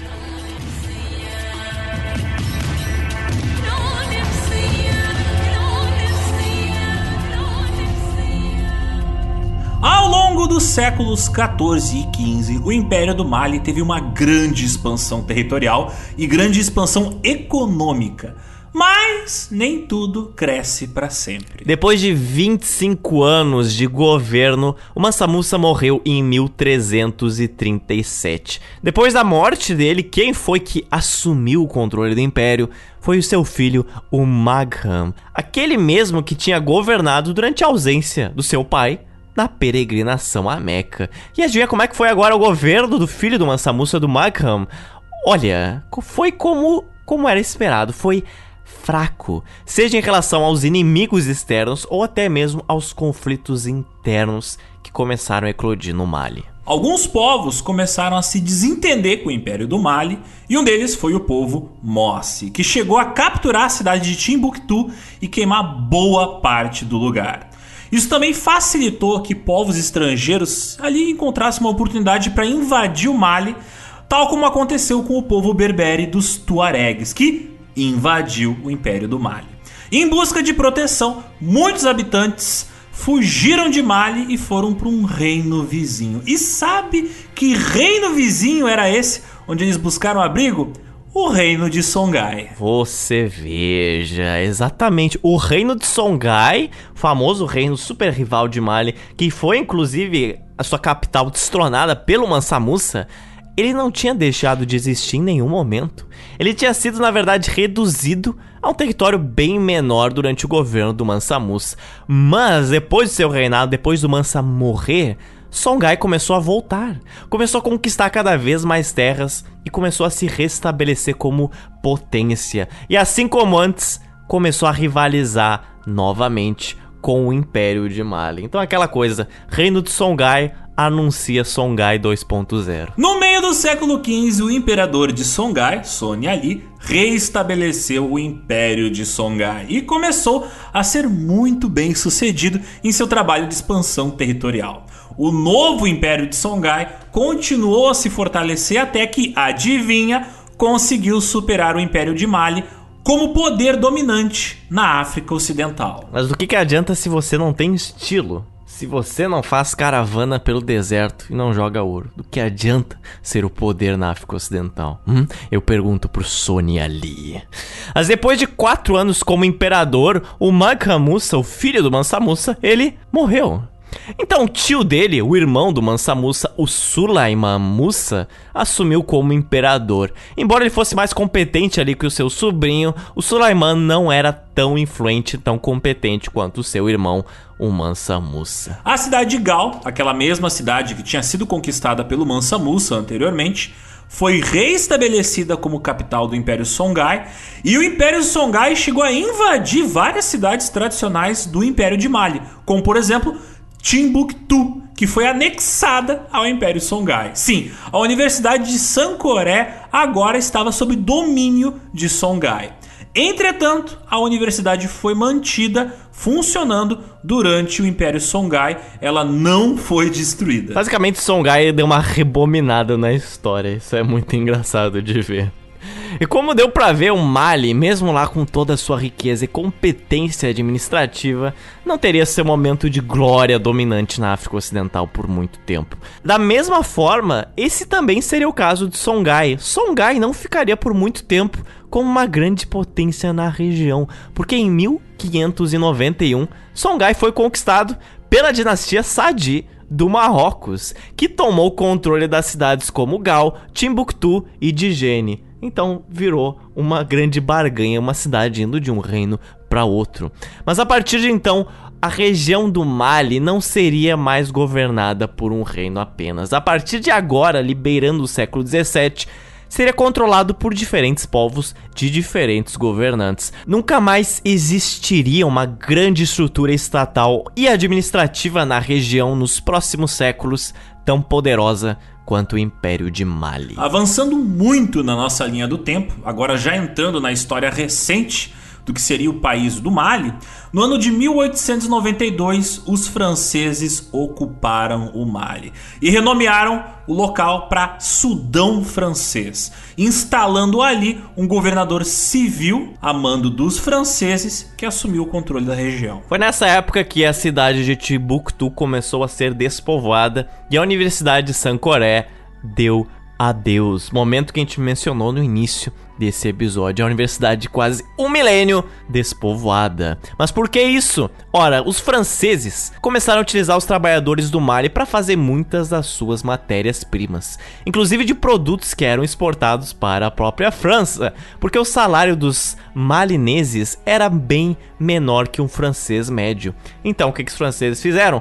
Tornaram Mali um protetorado agrícola na França. Eles reestruturaram aquela economia, na verdade, realocaram os recursos para que a região produzisse principalmente amendoim e algodão. Então tinham grandes centros de agricultura e muitos habitantes de Mali começaram a se deslocar para trabalhar nesses centros. Isso resultou uma despovoação de algumas vilas. Para facilitar o transporte desses produtos, os franceses construíram várias ferrovias e estradas. Mas nenhum tipo de escola ou universidade foi criada por lá. Eles não tinham interesse em desenvolver o país, eles tinham interesse em explorar a região. E a partir de 1899, o Mali ele teve uma fusão administrativa com outros protetorados franceses próximos dali, como Níger, Burkina Faso, Senegal e Mauritânia. Claro, essas são nomeações atuais dos países, mas nessa época a região era dividida entre Alto Senegal e Níger. Em francês se chamava Haut Senegal e Niger. E foi inclusive nos primeiros anos do século XX que a cidade de Bamako, no Mali, foi transformada na capital daquele protetorado. Inclusive a cidade de Bamako hoje é a capital do Mali. Você podia estar se perguntando, ah, qual será a capital do Mali hoje? É Niani? É Timbuktu? Não, nenhuma delas. É Bamako. Em 20 de junho de 1960, uma federação que consistia no Senegal e na República do Sudão, ela conseguiu conquistar sua independência da França. Porém, essa federação ela tinha dois partidos. E esses dois partidos, eles tinham lá suas várias desavenças políticas entre eles. Então, um mês mais tarde de ter conseguido sua independência da França, em 20 de agosto de 1960, o Mali se separou dessa federação, virando então um país próprio. Se você for ver os domínios franceses na África Ocidental no início do século XX, eram realmente muito grandes. Você pega todo o norte até toda a África Ocidental. Então, muitos países começaram a se desmembrar de federações que já tinham se tornado independentes da França E esse foi o caso de Mali. A independência do Mali na década de 1960 não só deixou claro vários problemas que a região enfrentava há muitos séculos, como deixou claro também vários outros problemas que foram criados pela presença do regime colonial francês no último meio século. Somado às crescentes tensões étnicas e governamentais, o Mali ele enfrentou vários desastres naturais contínuos, principalmente de secas, que levaram a um declínio geral da agricultura. Como o Mali ele é um país desértico, ele está quase inteiramente inserido no Saara e veja, você não tem costa alguma. Ele está encravado no meio da África Ocidental. Isso gera um problema. Isso gera um problema que a agricultura está restrita a umas regiões muito específicas. E essas regiões específicas, se algo de errado acontece, gera problema. E aí tem mais uma camada de problema. O Mali é um país predominantemente agrícola. Ele era e ele é hoje. Hoje, 82% da população do Mali trabalha na agricultura. O que isso significa? Significa que qualquer desastre natural que vá afetar as poucas áreas da agricultura vai impactar em quase toda a população que vai ficar sem trabalho e sem comer. Não menos importante que os problemas na agricultura são também os problemas sociais. Existem diversos conflitos entre os vários grupos étnicos da região, algo que já acontecia desde a época do Mansa Musa, mas obviamente foi um pouco complicada pela presença dos franceses. No extremo norte do país, os povos tuaregues têm várias desavenças, por exemplo, com outros povos como os Bela e os Tamashek povos que tradicionalmente eram mais escravizados que os tuaregues. E a pele dos Bela e dos Tamashek é normalmente mais escura que a dos tuaregues. Isso gera uma discriminação racial que vai além da xenofobia, porque estima-se que 200 mil malianos hoje, de uma população de 20 milhões de pessoas, seja ainda escravizada, uma taxa maior principalmente entre esses povos de pele escura, os Beli e os Tamashek. Não é só isso.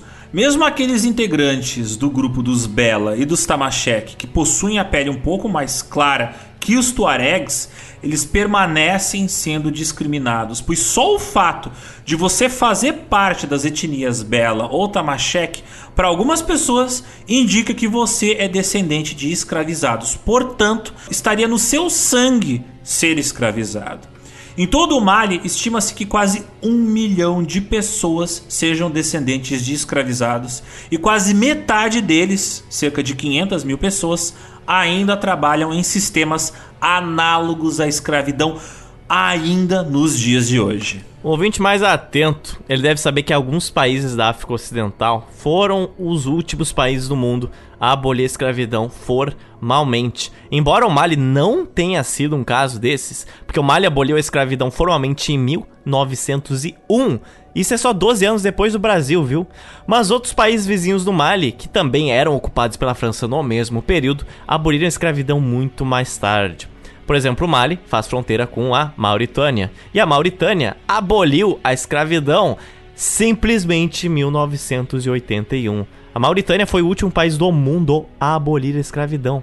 Ao lado ali do Mali tem também o Níger, e ele aboliu a escravidão em 1960. Então é um contexto muito recente. Nós temos ouvintes jovens que já eram nascidos quando ainda tinha escravidão ali pertinho do Mali.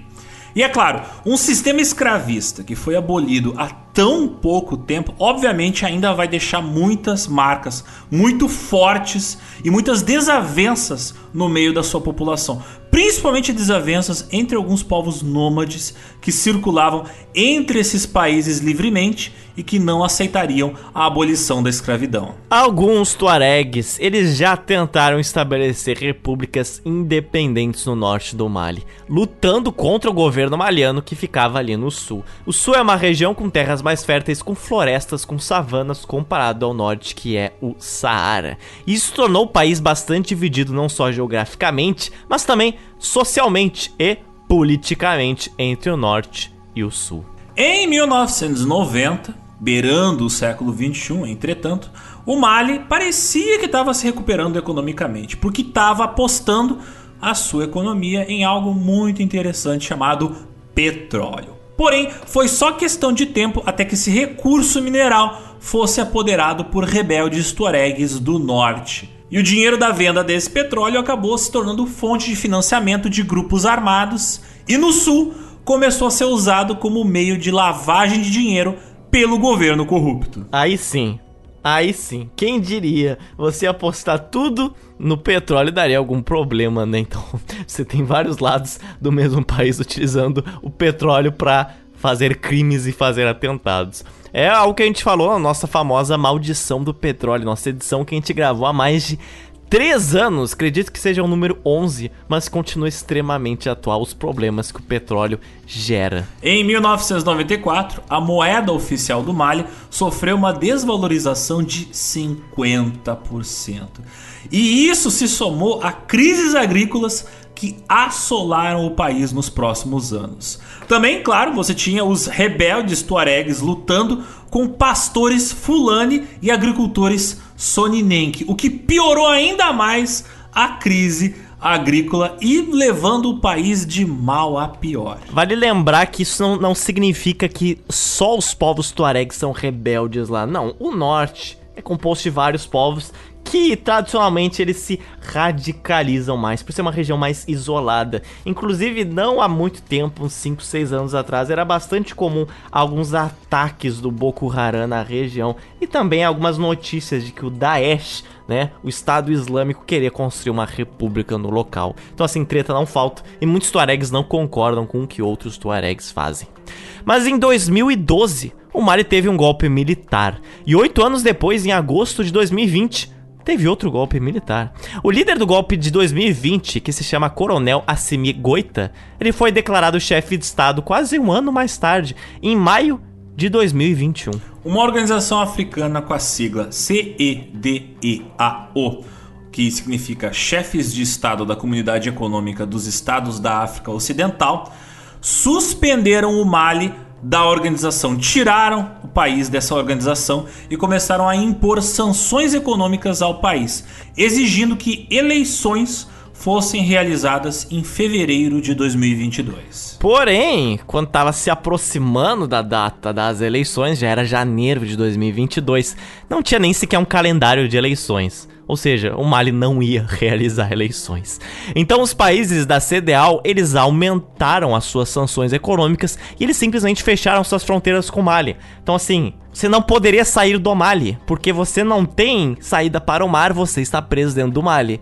Então assim, a que ponto você está pressionando o governo ou ferrando com os habitantes daquele país? Porque eles têm sanções econômicas e agora geográficas, eles não podem sair do país e estão em situações de calamidade financeira.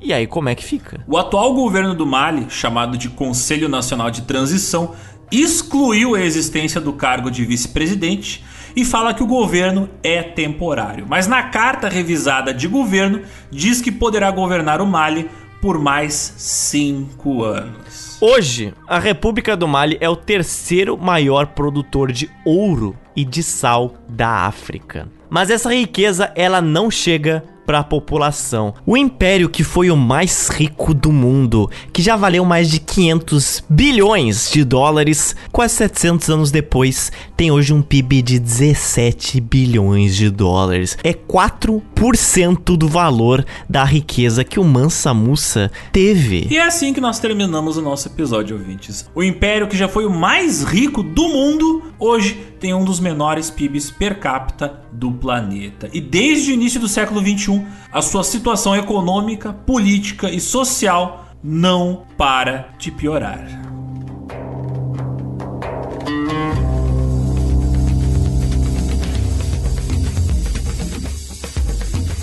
Dicas culturais. Então, meu caro Zotes, para tirar esse gosto salgado da boca dos ouvintes, me diga que indicações você traz para os ouvintes que querem mais informações e ou entretenimento ligado a esse país chamado Mali. Ora, bem, tem um quadrinho, uma HQ muito interessante que não está disponível no momento em estoque no site da Companhia das Letras, mas eu espero que logo volte, que eu até quero dar uma olhada nele. E esse é um quadrinho, uma HQ chamada Sundiata o Leão do Mali. Sundiata foi o fundador do Reino de Mali, como a gente falou, o Rei Leão. E essa história é exatamente uma um quadrinho da grande história do épico de Mali. A grande história que é contada e recontada oralmente no Mali, que fala da fundação do império. Só que existem cerca de 30 versões para essa lenda. 30 versões que descrevem a luta do príncipe Sundiata e do povo do Mali contra a opressão daquele rei, o Sumanguro, o rei de Sasso. Então essa história tenta compilar alguns dos principais pontos e vale muito a pena. Fica aí também dica quadrinho de Sundiata, o Leão do Mali. Minha próxima dica, ela é bem fora do padrão, mas ela é muito interessante o que que acontece. É vendo ali a peregrinação do Mansa Musa, eu pensei o seguinte: eu quero saber exatamente onde este cara passou, onde lá sua caravaninha foi, né? Existem vários mapas desse trajeto, vários, inclusive no próprio livro que eu utilizei de fonte, porém, eu encontrei o que eu esperava, o que eu queria, que é um Google Maps do trajeto do Mansa Musa, né? Porque, quem não sabe, você pode fazer roteiros de viagem no Google Maps. Você pode inserir ali locais, pontos de interesse e aí fazer uma rota, um trajeto. E um cara fez, né? Tá aqui o nome dele, não fui eu. Mas ele publicou essa relato dessa viagem e aí tem as principais cidades que o Mansa Musa passou: Gal, Niane, Cairo, Meca, Medina e a rota da volta dele, porque a rota da volta dele não foi a mesma rota de ida, né? Ele voltou para Gal para capturar o Império de Songhai e depois voltou para Niane. E aí tem algumas localizações aproximadas que você não consegue saber exatamente onde a caravana pisou nos seus 12 mil quilômetros. Mas é muito interessante ver isso. E nesse próprio site tem também alguns possíveis trajetos que outros viajantes famosos e mercadores fizeram, como o Ibn Batuta, grande explorador que viajou na África Oriental e também no norte da África, que está neste mesmo site. Tudo isso linkado no nosso site, na nossa postagem deste episódio. Então você veja, o GeoPizza aqui te dando a dica. Se você quiser fazer o caminho do Mansa Musa, nós temos aqui o um mapa para vocês. Isso, mas você tem que fazer live e nos marcar o tempo todo. Eu não quero saber. Não, eu, eu quero ver o cara gravando todo o caminho usando um pau de selfie.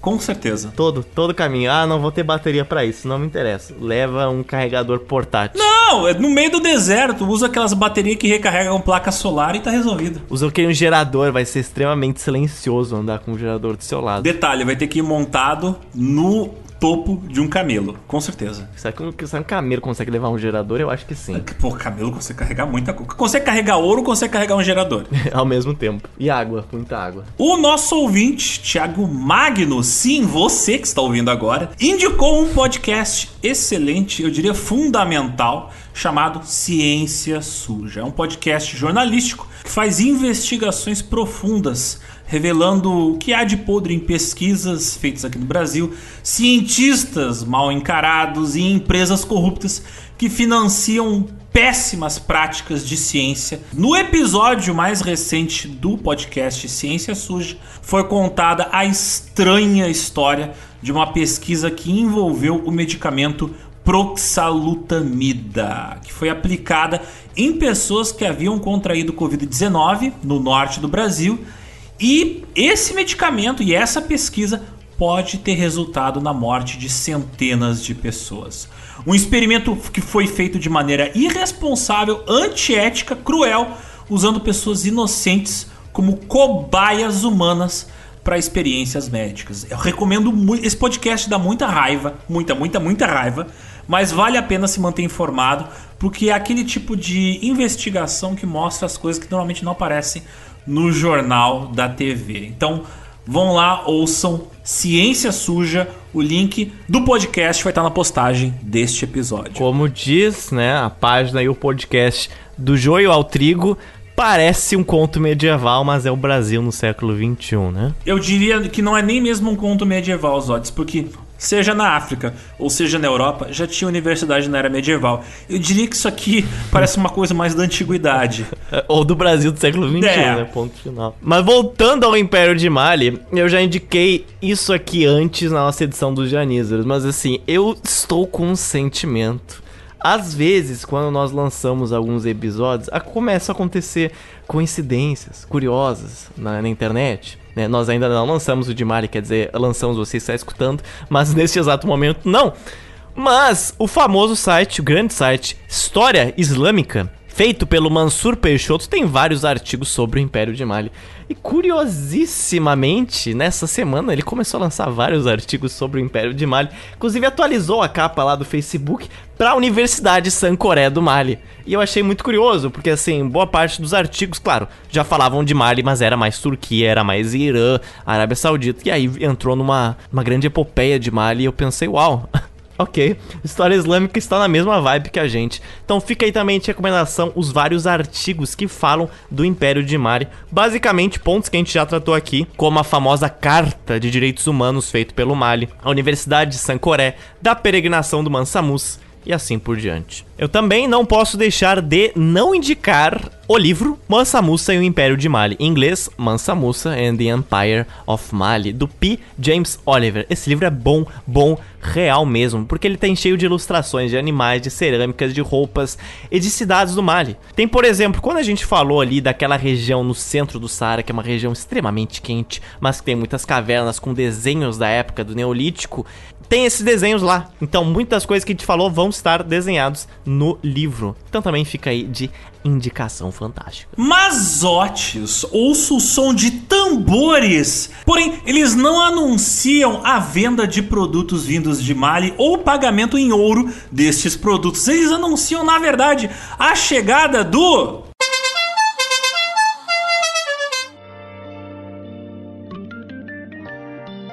chamando na tele. Os recadinhos dos nossos ouvintes. Então, Zotes, quais foram os telegramas enviados por aqueles que sofrem toda quinzena com as nossas vozes gritando em seus ouvidos. O nosso apoiador, o Rodrigo Silva, de Presidente Prudente, ele falou que terminei de ouvir os dois últimos episódios e fiquei impressionado por tudo aquilo ter ocorrido tão próximo de onde eu moro hoje.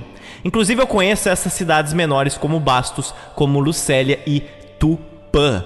Bastos é considerada a capital do ovo, pois o número de granjas por lá é absurdo e todas são ou eram de japoneses.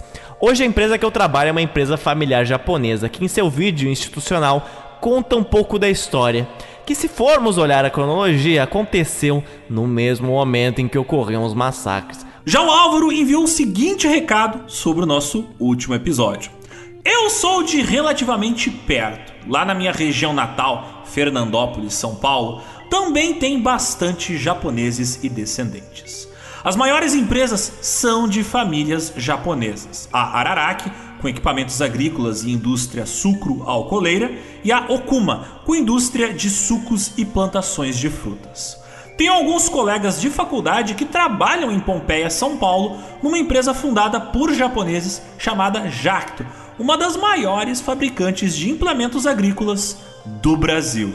A Camila, que também é uma apoiadora nossa do estado de São Paulo, ela falou que Faz muito sentido que até hoje os descendentes japoneses ainda sejam um pouco corporativistas, tanto pela xenofobia quanto pela mentalidade. Mas eu senti um pouquinho de falta de mais contextualização do pensamento japonês. E ela também agradece o Alexander pela indicação do podcast Escafandro. E eu respondo que a Camila não foi a única também a pedir mais contextualização sobre o pensamento japonês. Mas como isso é algo que renderia tanta coisa, a gente resolveu dar pequenas pinceladas, mas a gente pretende sim falar de forma mais contextualizadora sobre a própria imigração japonesa no Brasil. E se vocês querem um prequel, né, desse episódio sobre a Shindo Remei, um episódio nosso onde explica melhor as origens da xenofobia japonesa, ouçam os nossos dois episódios sobre os crimes do Japão Imperial, que a gente na primeira parte explica as origens do pensamento dos samurais japoneses que vieram a influenciar o militarismo japonês no final do século XIX e início do século XX. Então, ouçam lá os dois episódios sobre os crimes do Império Japonês. No Twitter, o IgalML, ele nos comentou o seguinte: Gostaria de saber se o GeoPizza não tem compaixão ao seu ouvinte. Ih, olha aí. Estava eu no ônibus, escutando o podcast em nome do imperador do nada Uma explosão acontece, levei um susto, quase pulei da cadeira. De resto, o episódio foi ótimo. E eu digo, ouvintes, eu coloco essas pequenas surpresas exatamente para acordar vocês. Porque às vezes vocês dormem quando estão escutando o podcast e eu dou aquele sustinho básico. É, é, então. Isso aí é para colocar um pouco de tempero, colocar um pouco de emoção no podcast. Então, aqui em, em homenagem ao Igaú ML. Vamos colocar né? outra explosão Tá agora. aí. Pum. Não, não, não, não. Tá aí, ou pode botar. Tá aí o dito cujo, porque quem edita o podcast tá aí, né? O homem, a lenda ao meu lado, que não está ao meu lado, mas está aqui comigo. Quando eu escutei essa explosão, eu estava descendo uma avenida aqui que tem 200 metros de elevação de bicicleta e estava chovendo, tá bom? Choveu demais no último mês e eu estava chovendo de speed, que é uma bicicleta muito rápida, e eu estava ouvindo o episódio porque eu, né, eu estava vendo se estava tudo muito certo ou tudo muito errado. Normalmente está tudo muito certo. E aí essa explosão, no caso, é na, ali na execução, né, do AB do Suzuki. Quando eu estava descendo, dá, dá o estouro, maluco. Dá o estouro, maluco. E eu assim, por um brevíssimo momento eu esperei, putz. É a bicicleta. Ba bati em alguma coisa, estourou alguma desgraça. Isso aqui novo. Estourou a câmera, estourou o pneu, já era, meu Deus. Eu tenho que fazer isso pensei, mais não, não, não. vezes, eu tenho que colocar mais efeitos sonoros. Principalmente em episódio de guerra, eu vou começar a colocar tiro. Correto, correto. E aí eu vi que as vozes pararam. Aí eu pensei, ah não. Foi do podcast mesmo, tá tudo certo, estou vivo, não vou sair voando dessa bike. Então tá aí, ó. Você estava no ônibus. Tinha gente que estava recebendo lágrimas de chuva e descendo a 60 por hora. Pense nisso, EGAUML. Pense nisso. O Nishi também no Twitter ele falou o seguinte: Dizia meu pai que a família veio meio fugida de Marília para São Paulo por causa desse pessoal aí, que estava atrás do meu avô paterno. Não que o Dichan fosse um ativista, pelo que conheci dele, longe disso, mas o simples fato dele discordar desses malucos já complicou tudo. No caso, ele fala, obviamente, que a Shin do Remei tinha marcado o avô dele. No Twitter também, a Bru Lunardi, ela mandou o seguinte.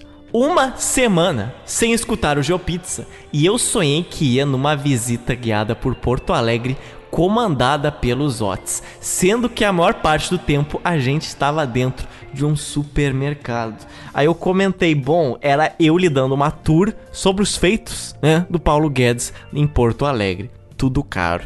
Então tá aí, ouvintes já tendo crise de abstinência com o podcast. Isso aí se chama Síndrome de Estocolmo. Ela sonhou que você tinha sequestrado ela pra dentro de um supermercado. Então, eu, eu levaria para outros lugares. O Felipe, que é um barão nosso, ele falou o seguinte: Zotes, Alexander, bom dia. Oi. Estava segurando o meu comentário sobre os episódios da Shin do Remei por conta de uma leitura que não tinha finalizado, mas agora que acabei, queria deixar uma dica cultural. Coincidentemente, na mesma semana que foi lançado o primeiro episódio sobre a Shin do Remei, eu comecei a ler um livro chamado Herdeiras do Mar, da escritora Mary Lynn Brett. O livro conta a história de duas irmãs coreanas. A narrativa da Hana, a irmã mais velha, se passa em 1943, ano em que foi capturada por um soldado japonês para ser tornada uma escrava sexual.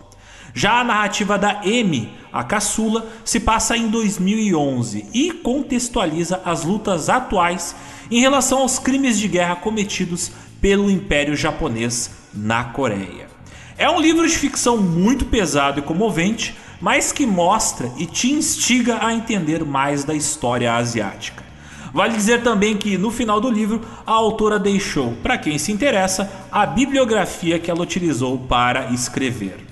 No mais é isso. Queria também parabenizar, como sempre, por mais um episódio excelente. E eu faço uma adição ao Felipe, porque, para quem não sabe, até hoje o governo japonês, ao contrário do governo alemão, se recusa a assumir alguns dos crimes que cometeu na Segunda Guerra Mundial. Inclusive, até hoje existem várias organizações que protestam o fato de que diversos governos japoneses não reconhecem esses crimes que aconteceram na Coreia, onde mulheres, milhares de mulheres, foram obrigadas a se tornar escravas sexuais servindo o exército japonês. Um crime horrível.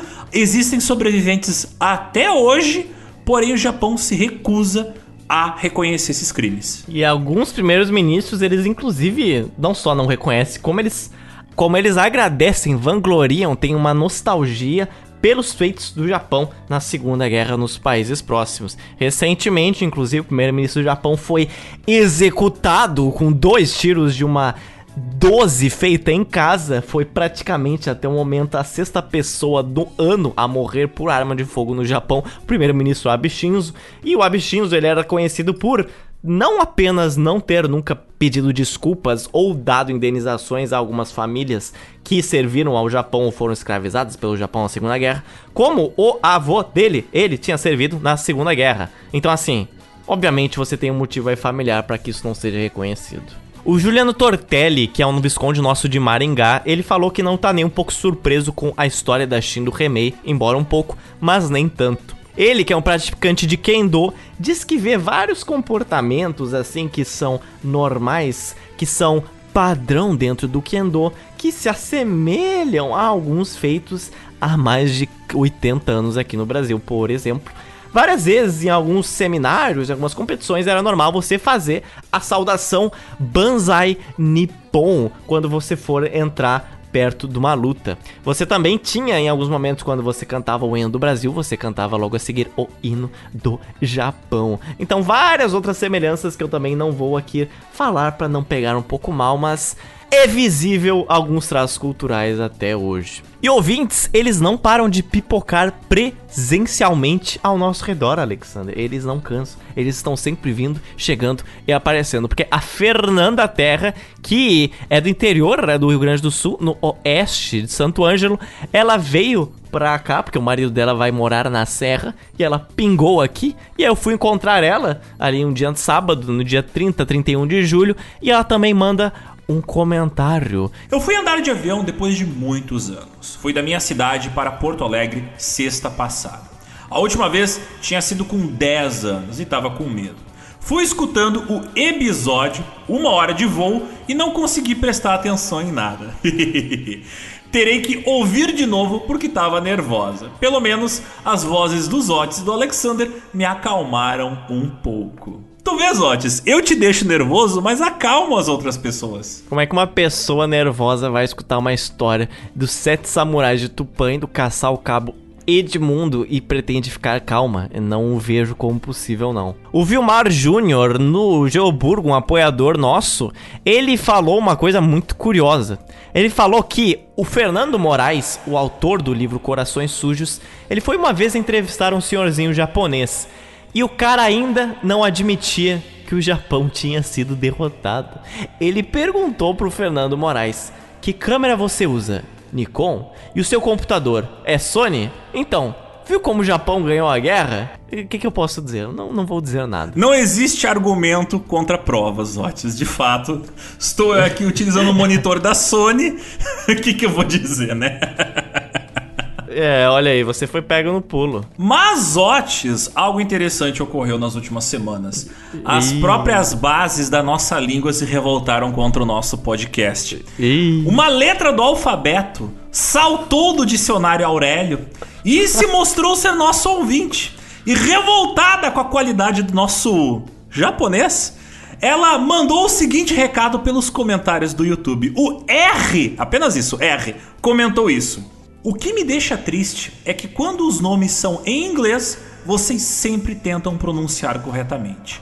Mas quando é um outro idioma, como os japoneses nesse caso, vocês pronunciaram tudo errado. Aí, nosso uh, leal exército de ouvintes foi lá e fez bullying com o R. Eu não vou citar nomes. Não aprovo não bullying. Vou, não não vou citar bullying. nomes, mas assim, uma dezena de ouvintes foi lá fazer bullying com o coitado do R, o otaku, que comentou no YouTube. Mas o fato é que é o seguinte, o R ele está certo. Eu vou explicar. O R tem razão. Em todos os episódios do GeoPizza, onde a gente cita termos de locais, nomes de pessoas, que vem de outras línguas, a gente sempre deixa uma aba do Google aberta ali com o Google Tradutor já, né, marcado na língua. Porque daí a gente pega, copia da pauta e coloca no Google Tradutor e ouve na língua nativa qual é a pronúncia correta daquele termo.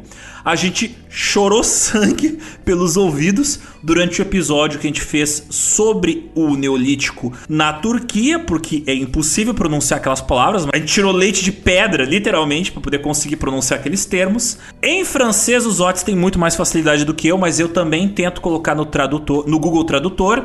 A mesma coisa foi nesse episódio de hoje. A gente utilizou o Google Tradutor para poder aproximar a nossa pronúncia da pronúncia original dos termos. No episódio da Shindo Remei, a gente se esqueceu. A gente deu aquela pequena escorregada no sushi e esquecemos de utilizar o Google Tradutor. Então, de fato, o R está correto. Dessa vez, a gente esqueceu de utilizar o Google Tradutor para nos auxiliar a compreender qual é a pronúncia correta dos termos.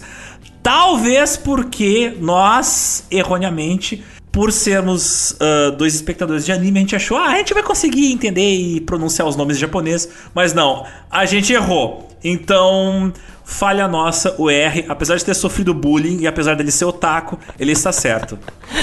Você está. R, se estiver ouvindo isso, nós também somos dois otakus, entendeu? E você Eu não certo. sou, você é que é otaku, Sote. Você, Ah, é só o que me você, faltava. você indicou anime Ah, no último episódio. Deus.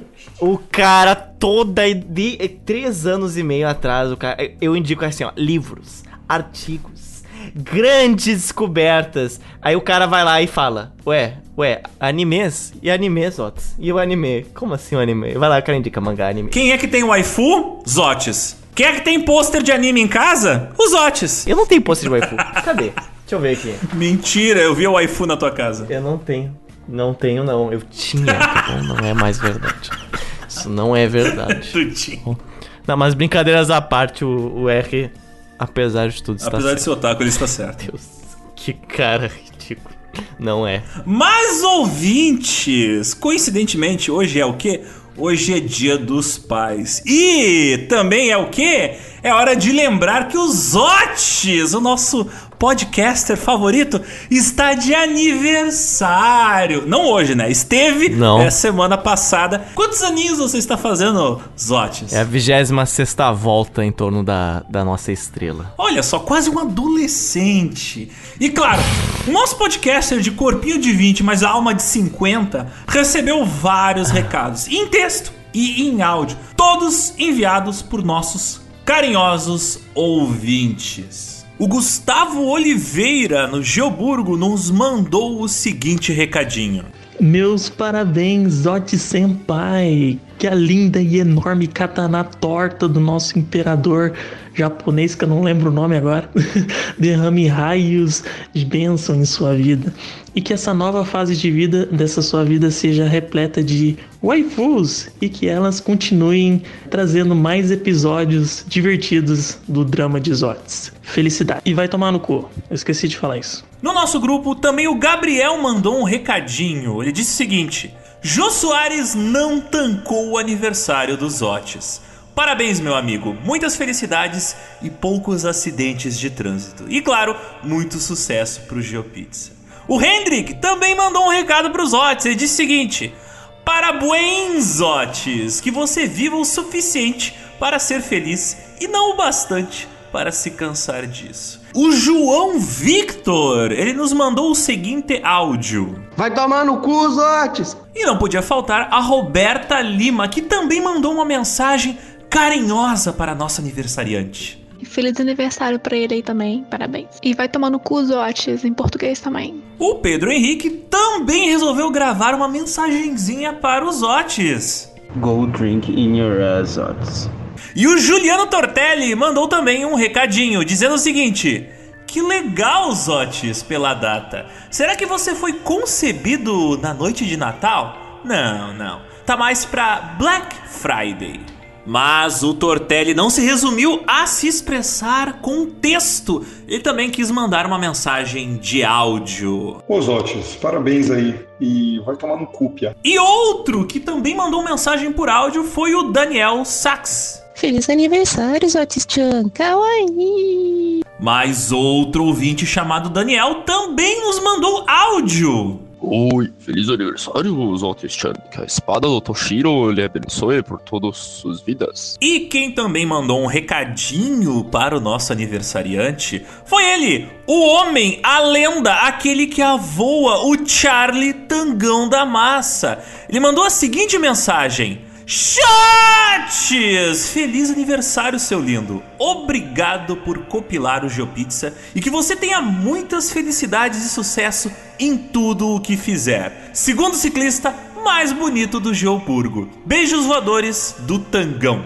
A Fernanda Terra falou o seguinte: Aê, Zotes! Parabéns, muitas felicidades pro nosso ciclista leonino platinado. Então veja só, Zotes! Tanto carinho, tanto amor enviado na sua direção. Como você se sente recebendo tantos recadinhos lhe desejando alegrias ao completar mais um ano de pé sobre esse planeta pré-apocalíptico? Eu me sinto menos esperançoso e com o peso da realidade cada vez pesando mais sobre as minhas costas. E só pra manter a tradição, vai tomar no cu, Zotes. que desgraça. Tem que manter a tradição dos ouvintes. Pô, eu acordei. Acordei já tinha assim, ó, centenas de mensagens no grupo. Aí foi no mesmo dia, infelizmente, inclusive, condolências ao grande apresentador aí, o Jô Soares. Já tinha, já tinha imagem, imagem, tá bom? Minha com o Jô Soares. Escrito assim, ó. Jô Soares não tancou o aniversário dos outros. Ai, meu Deus, que coisa horrível. Não, mas sem brincadeiras mesmo. Triste, triste. Não, não achei que aconteceria tão cedo assim. Mas indo a uns últimos salves dessa grande edição, eu mando um salve para o Rafael. Rafael eu encontrei sexta-feira aqui no viaduto da Mariante com a Protásio. Sexta-feira, dia 12, eu estava atrasadíssimo para ir pro Taekwondo, preparado para enfrentar 200 metros de elevação. E aí ele me parou ali e falou: "E aí, Zotes?" Aí eu fiquei pensando: "E agora? De onde é que é essa pessoa?" Conheço, não conheço. É aquele contexto que tá... E aí, Zotes, é um assalto, passa aí a bicicleta. É, então. E aí os dois de bicicleta meio fadigados, aí eu só soltei um te conheço. eu não queria parecer tão rude dele. Ah, eu escuto podcast e tudo mais. Eu, ah, que legal, né? Aí a gente trocou umas palavras, a gente se desencontrou por um breve momento para não ser atropelado por ônibus e carros. Depois a gente trocou umas palavras ali na Protásio, perto da Lucas de Oliveira, com os dois com o fôlego muito bem guardados. E ele comentou que ele também é historiador que escutou e adorou os últimos episódios da Shin do He-Man. Então salve aí pro Rafael. E até desculpa se eu parecia um pouco antipático, mas eu realmente não estava. Só estava cansado e atrasado e subindo na speed aquela lomba que é a Protásio. Se os ouvintes uh, um dia encontrar os odds e parecer antipático, triste, deprimido de ver vocês, não se preocupem. Esse é o estado normal dele. Ele sempre tem uma Exato. expressão de desgosto em relação a toda a humanidade. Então ele trata igualmente todos os seres humanos, ouvintes ou não do GeoPizza, ele odeia todos vocês. é mentira, eu adoro quando ouvintes vêm me reconhecer. Mas no momento que eu subo de uma bicicleta, eu entro no estado de sobrevivência. Aí toda pessoa, ou toda coisa que se aproxima próximo de mim, eu já penso, perigo, lá vem. E a Lilian, nossa ouvinte que mora nas distantes terras do tio Sam, fez um comentário um pouco preocupante em relação à minha interpretação de personagens históricos durante o último podcast. Eu tô escutando o episódio da Shin do He-Man, episódio novo, e tô morrendo de rir com a voz do Alexander falando: Nação do Brasil é brasileiro! Eu adoro quando você faz a voz do policial do DOPS. Muito bom. O Ian, que é um dos nossos apoiadores, ele nos mandou um recado bastante interessante do ponto de vista sociopolítico e econômico da região. Ele nos informou o seguinte: Terminei agora há pouco a saga da Shindo Reme e, como sempre, um trabalho impecável de vocês. Não tenho muito o que falar sobre os episódios em si, mas se permitem, gostaria de falar um pouco sobre a comunidade japonesa aqui da cidade vizinha onde moro, São Gotardo, na região do Alto Parnaíba, quase Triângulo Mineiro.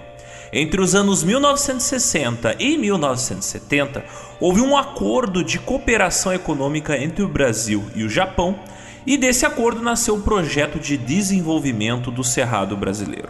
Projeto que foi abraçado por imigrantes japoneses vindos da região de Cotia, São Paulo, e do interior do Paraná. Através do cooperativismo, nasceu o programa de assentamento dirigido do Alto Paranaíba, o PADAP, P-A-D-A-P, nos municípios de São Gotardo, Rio Paranaíba, Campos Altos e Ibiá. A região, antes produtora de carvão vegetal, virou um polo de cultivo de arroz, batata, cenoura, alho, entre outros. Atualmente, a região ainda é dominada pelos imigrantes e seus descendentes, que acabaram por virar grandes latifundiários. Fazendo um link com os episódios sobre Minas Gerais, o importantíssimo quilombo do Ambrósio, que foi citado por vocês, resiste espremido por esses grandes latifúndios. Aqui vai o link do Google Maps para melhor compreensão da localização do quilombo, cercado por gráficos pizza, áreas irrigadas por pivô. Será que temos descendentes de membros da Shin do Remei que viraram latifundiários em terras mineiras? Fica aí o questionamento. E aí o Ian nos manda o link do Google Maps com uma imagem mostrando a localização da qual ele falou. Eu mando também o último salve pro Lu da Pedala Porto, que é uma oficina comunitária aqui em Porto Alegre, que me salvou no, do, no sábado passado, dia 13. Rodrigo Zotz é uma criatura muito inteligente. É, ele tem uma speed há umas três semanas ele não sabia que para você encher o pneu da Speed você precisa de um adaptador que não é o mesmo dos enchedores de pneu de posto de gasolina. Aí o gênio desencheu o pneu no posto, ficou sem o pneu tá cheio e precisou ir atrás de um adaptador às nove da noite no sábado. Quem poderia me salvar, né? A oficina Pedala Porto, o Lu ali me salvou, que é um ouvinte, é claro, do podcast e elogiou principalmente a edição do Holocausto Brasileiro do Manicômio de Barbacena. É isso então, Zotes. Temos uma pizza dourada, colorida, vestindo belas calças, assada no calor do deserto do Saara. Temos uma pizza que foi pedida em Meca, preparada em Niane no Mali e veio ali através de iFood por todo o Saara na caravana do Mansa Musa, entregue meticulosamente em Meca. Excelente Império de Malha. Cara, imagina o custo do frete da entrega disso aí. Coitado do garoto do Uber. Apenas algumas pepitas de ouro. É isso então. Até a próxima quinzemana. Até logo.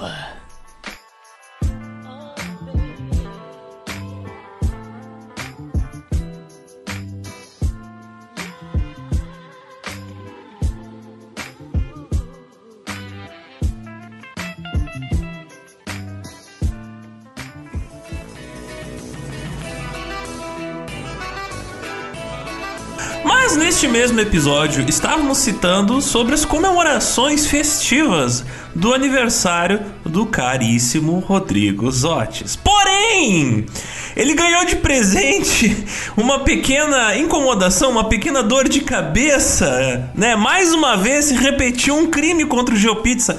Parece que piratas da internet resolveram nos atacar. É verdade isso, Zotes? O que é a situação você ali subindo 200 metros de elevação Avenida Protásio Alves em Porto Alegre de bicicleta.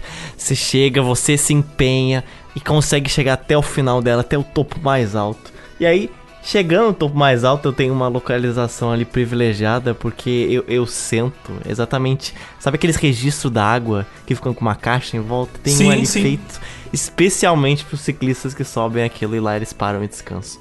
Aí eu parei, desci, sentei, fui pegar o celular e esse foi o meu erro. Peguei o celular. Aí olhei assim, ah, compra aprovada em Nubank, 200 e poucos reais em Wix, site Wix. Aí eu, hã? que inferno. Outra compra aprovada, 170 reais no Wix, plano não sei o que. Eu, ué, será que meu, meu plano de vencimento do site do Gel venceu? Mas não faz sentido isso, porque ele me cobrou um valor absurdo, é quase 400 reais de... Do que? O plano não é 400 reais, nem por ano, nem a cada dois anos. Aí eu pensei, pô, eu tinha quase certeza que isso aí vencia ano que vem. Mas, mas ok. Aí naquela situação ali eu não, não podia entrar no painel de controle, eu, eu ia ter taekwondo depois de alguns minutos daquele. Aí eu pensei, bom, nada demais. Tudo isso, véspera, faltavam umas 5 horas, né? Pro meu dito cujo aniversário. Esse foi o presente da humanidade. Beleza, né? Ah, deve ter sido uma co cobrança normal, veio, veio estranho. Depois eu vejo. Cheguei em casa, 10, 11 da noite. Ah, lembrei lá do que aconteceu no X. Vou, vou ver, como se não quer nada. Fui acessar meu painel. Opa, nós não achamos nenhum endereço de e-mail registrado no nosso serviço. Aí, ué, botei meu e-mail. Não tem nenhuma conta do Wix nesse e-mail. Oh, fuck. Aí eu. Aí eu, pera aí. Oh, como? fuck. Aí pens- coloquei outra conta que eu achei que era. Também não. Aí eu, não, não. Pera aí. Fui logar no meu outro computador que eu tinha um login salvo, vai que desse alguma coisa ruim no meu desktop. O mesmo aviso. Aí eu, não, rapaz.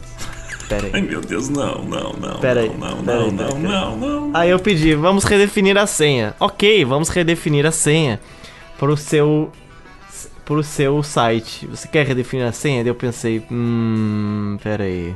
Eu não consigo nem entrar no painel. Por que, que eu iria redefinir a senha? Não faz sentido. Aí eu entrei numa opção ali que era assim: descubra qual é o e-mail que gerencia o seu site a partir do endereço URL, ou seja, você joga um site ali no painel do Wix. E se for um site criado pelo Wix, ele vai dizer qual é o e-mail que controla ele. Aí eu pensei, bom, é- essa é a forma de eu descobrir por que, que eu não tô conseguindo acessar, né, o painel do Wix pelo meu e-mail. Joguei ali geopizza.com.br. Esse site é controlado por margarita underline willis arroba hotmail.com. Aí eu, oi? Não, não. não, não, não. Eu devo ter posto assim, Oh, geopizza com Jesus. com um Z a mais ou a menos, porque Margarita é uma coisa muito irônica. Aí eu não, vamos lá de novo. Pizza com dois Zs apenas.com.br. Esse site é controlado por margarita_willis.com.br. Oh, Meu Deus do céu. Tá, você quer logar pelo seu celular? O seu celular é um número que não é o seu aqui, ó. Meu Deus. Ai, Ok. não. Eu fui hackeado pela, pela rainha da, da Itália, pela Margarita. Aí eu, ok. Não, é a, Mar a Margaritz Nova. É algum hacker russo. E a mãe de algum hacker russo pegou o teu celular. Cara, e é, é, ainda em Hotmail, sabe?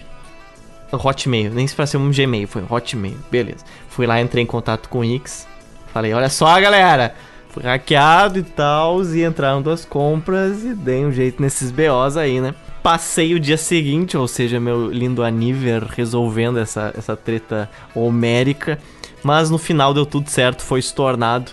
E eu também vacilei no caso, eu não tinha nenhuma verificação de duas etapas no painel. Então eu, eu coloquei tudo, eu coloquei uns 50 tipos diferentes de segurança depois. Mas tá aí, fiquem atentos aos seus cartões, às suas duas etapas de segurança. É agosto de 22. E o GeoPizza já teve três contas invadidas até então: Instagram, Twitter e site. Quando você acha que não tem nada a perder, tá lá o site. E nos dias que eu fiquei sem o site, eu tive uma, uma visão, porque nas horas anteriores de lançar o podcast, como ele o, o podcast saiu um pouco antes, eu pensei, ah, já vou preparar as fontes, o post, tudo um pouco antes que o normal. Eu já tinha deixado pronto na quinta. Não sei por que, que eu fiz isso, mas eu fiz. Mal eu esperava que, na verdade, seria salvação, porque eu ficaria sem acesso ao site por uns bons dias.